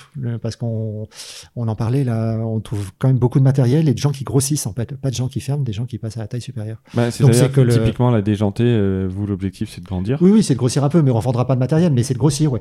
Et de toute façon, bah, tous ceux que je connais qui ont à peu près notre taille, ouais, on, Bah, on grossit un peu, à voudraient grossir, ouais. déménager ou acheter une, boi- une embouteilleuse ou des choses comme ça.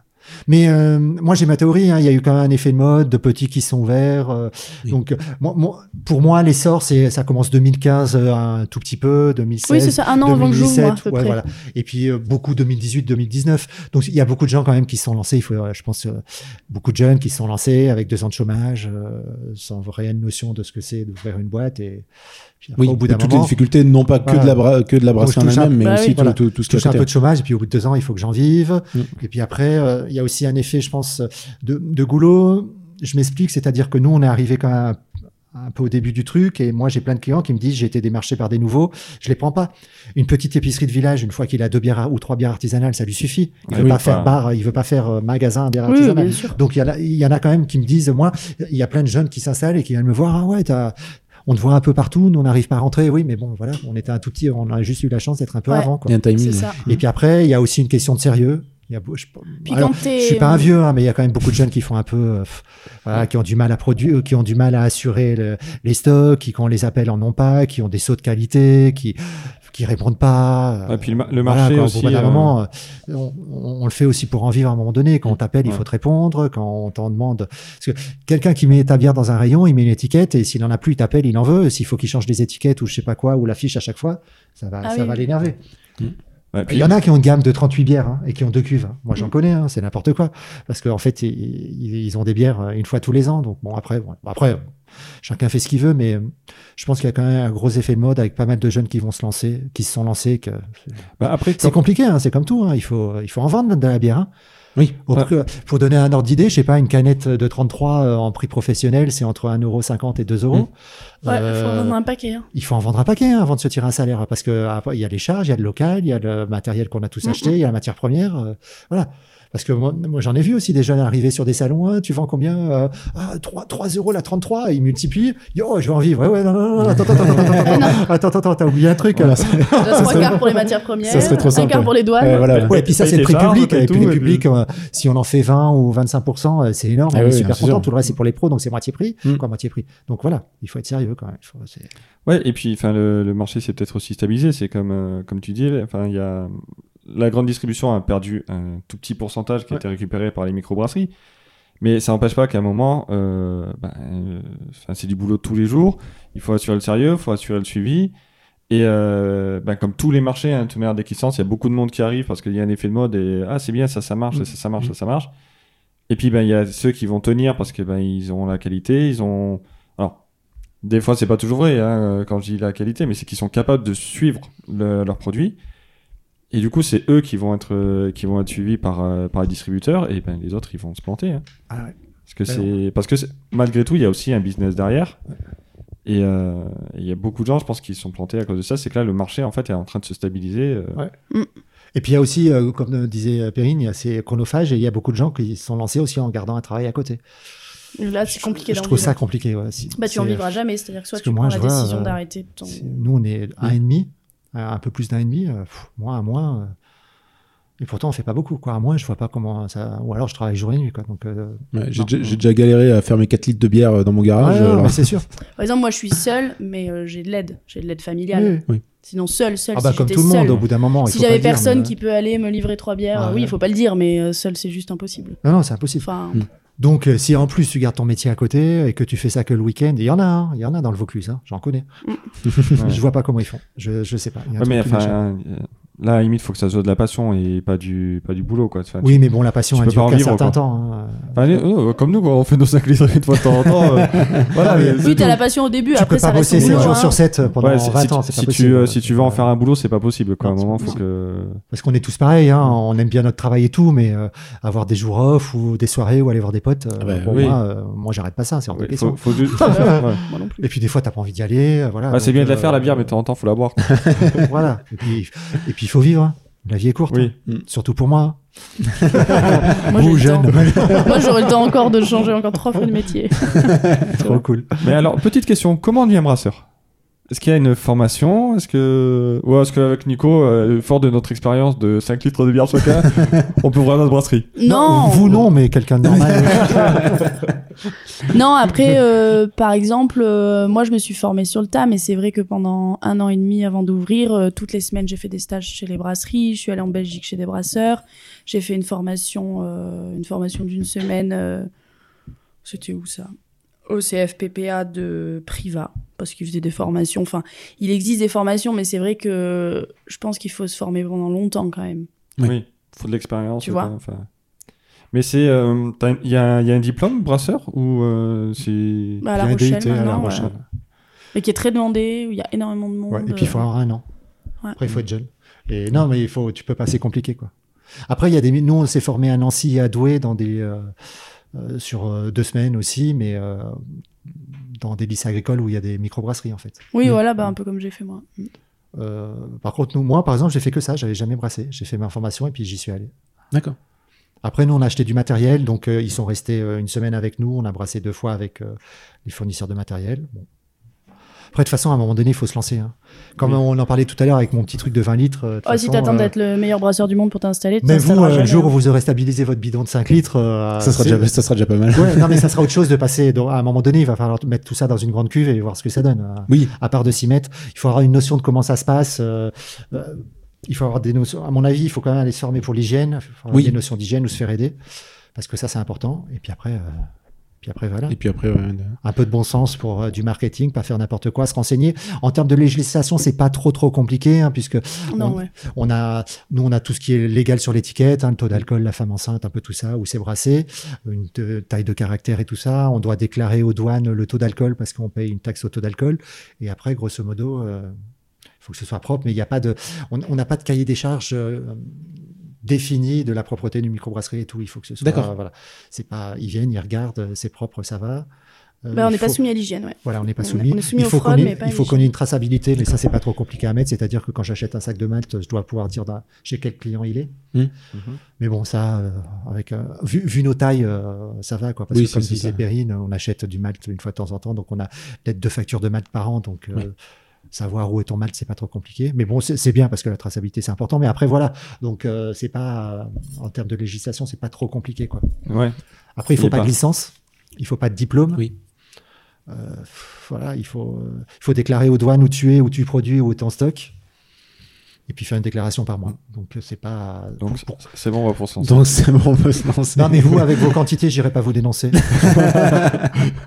mais il faut faire comme Perrine, il faut me donner 20 euros, un t-shirt, des bières gratuites. J'ai pas dit 20 euros. ah si, elle a dit 20 euros. Non, j'ai avec dit chaque un carton, il y aurait un billet de 20 et- euros. Je crois, je crois que c'était 10 euros, mais. Ah, c'était euh, 10, bon, 10, ça me va. 20, c'est bien. euh, Vous êtes deux C'est pas mal.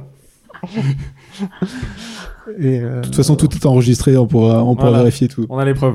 Donc après, il faut de la passion, un peu de bon sens, euh, et voilà. Un petit réseau pour commencer à, à avoir tes premiers clients. Ouais, même si. Mais je euh, déconseille aux gens de se lancer quand même. Ah oui, moi aussi. Pitié, faites pas ça.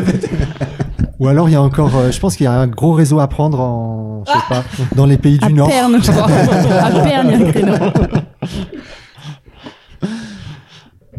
Très bien. Voilà. Bah, Est-ce qu'on que- a vu tout euh, Bah, je pense qu'il y aurait encore euh, des millions de choses à voir, mais euh, c'est, on a déjà pas mal parlé de, de la bière, des microbrasseries. Donc je pense qu'on va, on va aller doucement vers la fin de l'épisode. Très bien. Alors du coup, euh, bon, on en a, on en a beaucoup parlé, mais pour le mot de la fin, euh, où est-ce qu'on peut euh, vous retrouver du coup? Et assez, peut- et assez Ah. vos bières. Donc dans, dans, dans la pour toi, Perrine, dans, dans la région de, de Sarian, du coup, Ah, il y en a plein. il y en a plein.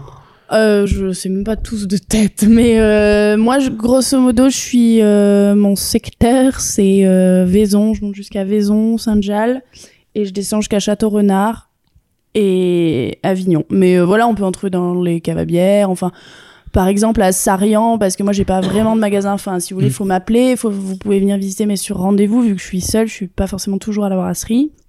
Euh, par exemple sur Sarian mon revendeur numéro 1 c'est le jardin des dentelles c'est une épicerie euh, qui en vend eux me servent un peu de magasin si tu veux D'accord. donc là c'est euh, sur Sarian c'est l'endroit où on peut en trouver après on peut en trouver à Avignon bah au Vinotage on peut en trouver au deux shop à Vedène enfin pff, je sais pas là comme ça il y en a plein mais euh, D'accord. Bon. Sinon, j'ai un Facebook. On peut me contacter et je peux livrer et j'ai la liste de mes clients sur Facebook. Eh ben très. mais c'est Voilà. Donc, la machotte.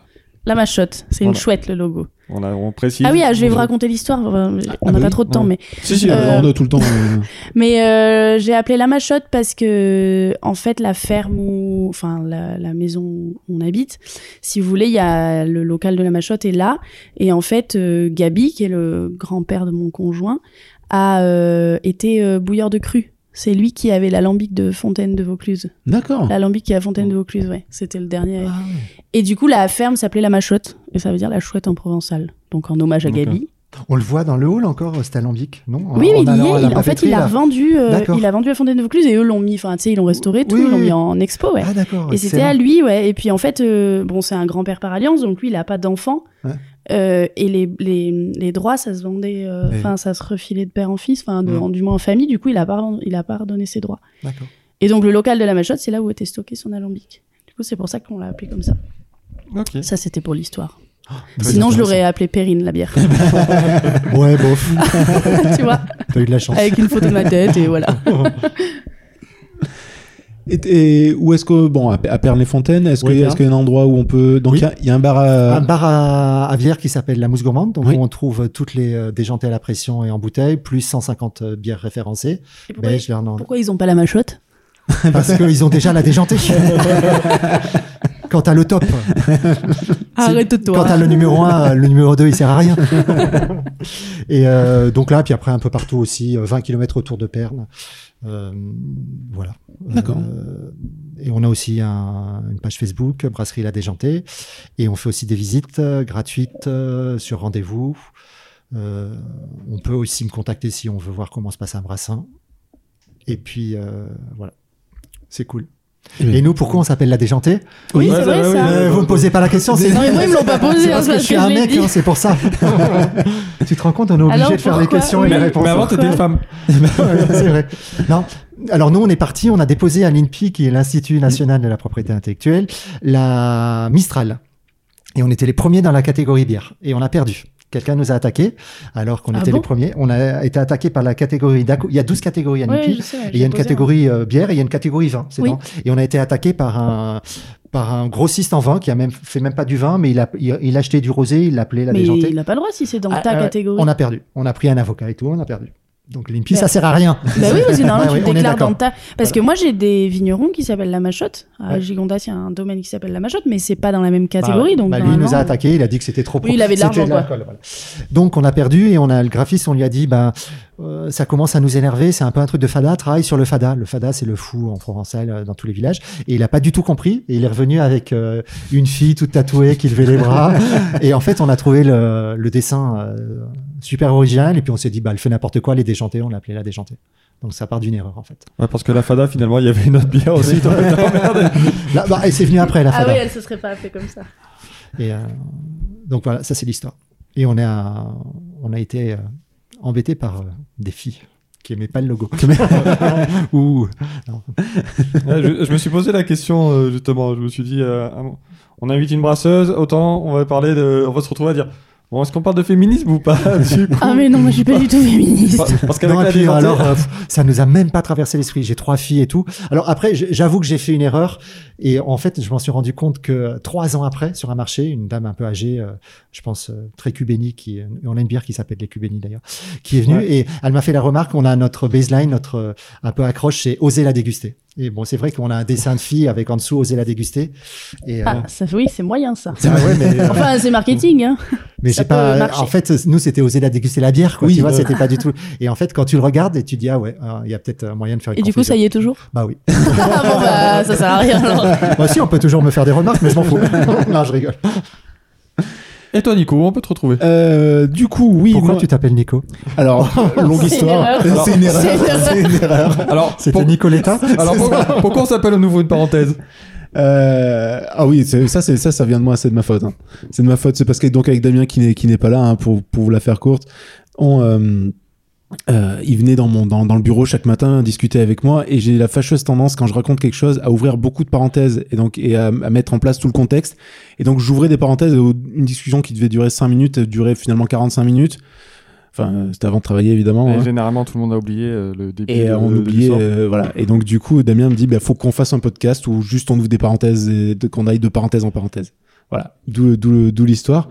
Du coup, on peut me retrouver euh, bah, toujours à faire mes petites vidéos dans mon coin, euh, tranquillou. T'en as sorti une? J'en ai sorti une euh, récemment, et donc, euh, mais petit à petit, comme comme euh, Damien qui n'est pas là, euh, sort ses épisodes euh, vraiment quand quand on peut. Et toi, Patrick? Bah alors moi déjà je voulais dire euh, pour le mot de la fin euh, avant toute chose vu que cet épisode devrait sortir pour la Saint-Patrick donc euh, chers auditeurs ce soir plutôt que de passer au supermarché acheter une Guinness. De toute manière on le sait vous aimez pas la Guinness vous allez pas la boire à la bonne température. On le sait hein. tout le monde l'a fait. Moi je le fais donc euh, et puis c'est pas parce que c'est la Saint-Patrick qu'il faut boire une Guinness en fait parce que vous êtes pas plus irlandais vous vous en foutez vous vous appelez pas Patrick. Donc essayez plutôt d'aller voir, ben, le, bah, tapez sur internet brasseur plus le nom de votre ville ou le nom de votre région. Essayez d'aller voir les brasseurs du, coin. Ça sera peut-être pas euh, une bière à votre goût, ça sera peut-être pas le meilleur brasseur du monde. Mais en tout cas, euh, ça vaut le coup d'essayer. Euh, ben, écoutez, nous on a deux brasseurs ici qui font de la bonne bière. Donc, soit allez voir la déjantée ou la machotte, vous serez pas déçus. Et euh, voilà, donc plutôt que, plutôt que de toujours boire les mêmes bières ou de dresser sur, euh, euh, sur les acquis, tentez un peu les, trucs parce que je trouve qu'il y a vraiment des. euh, Enfin, comme on disait justement, euh, avant, euh, à chaque apéro, moi je prenais un Ricard. Et ben maintenant, une bière, enfin une bière différente à chaque fois, ça permet de tester de, de nouveaux trucs. Il y a souvent des bonnes surprises. Donc, euh, ouais, testez ça. Et sinon, ben, moi, vous pouvez me retrouver sur mon Instagram, elpatocheo. Voilà, je- merci Nico, merci Daniel pour ce nom ridicule. Et vous pouvez nous retrouver également sur OUP Podcast, sur Twitter ou sur Instagram. Et sur ce, ben, on va vous laisser aller boire un- une bière. Et un dernier merci euh, Un d'avoir grand fait, le merci à nos invités. d'avoir fait le déplacement. C'était fort agréable, j'ai appris plein de choses et surtout j'ai vu toutes les erreurs que j'ai pu faire dans, dans, dans, dans ma pauvre petite bière de, de mon garage. Mm. Donc, euh, mais c'était c'était super et merci merci à vous. Est-ce que, tu sors la vanne du j'ai bu vos paroles? Ah non, c'est vrai, j'ai bu vos paroles du début à la fin. Ça- Oh, j'ai- ça fait Voilà. trois fois que je la fais, la ça, va se voir maintenant. Merci beaucoup et à, à bientôt. Merci, ciao tout le monde, restez positifs. Binouze.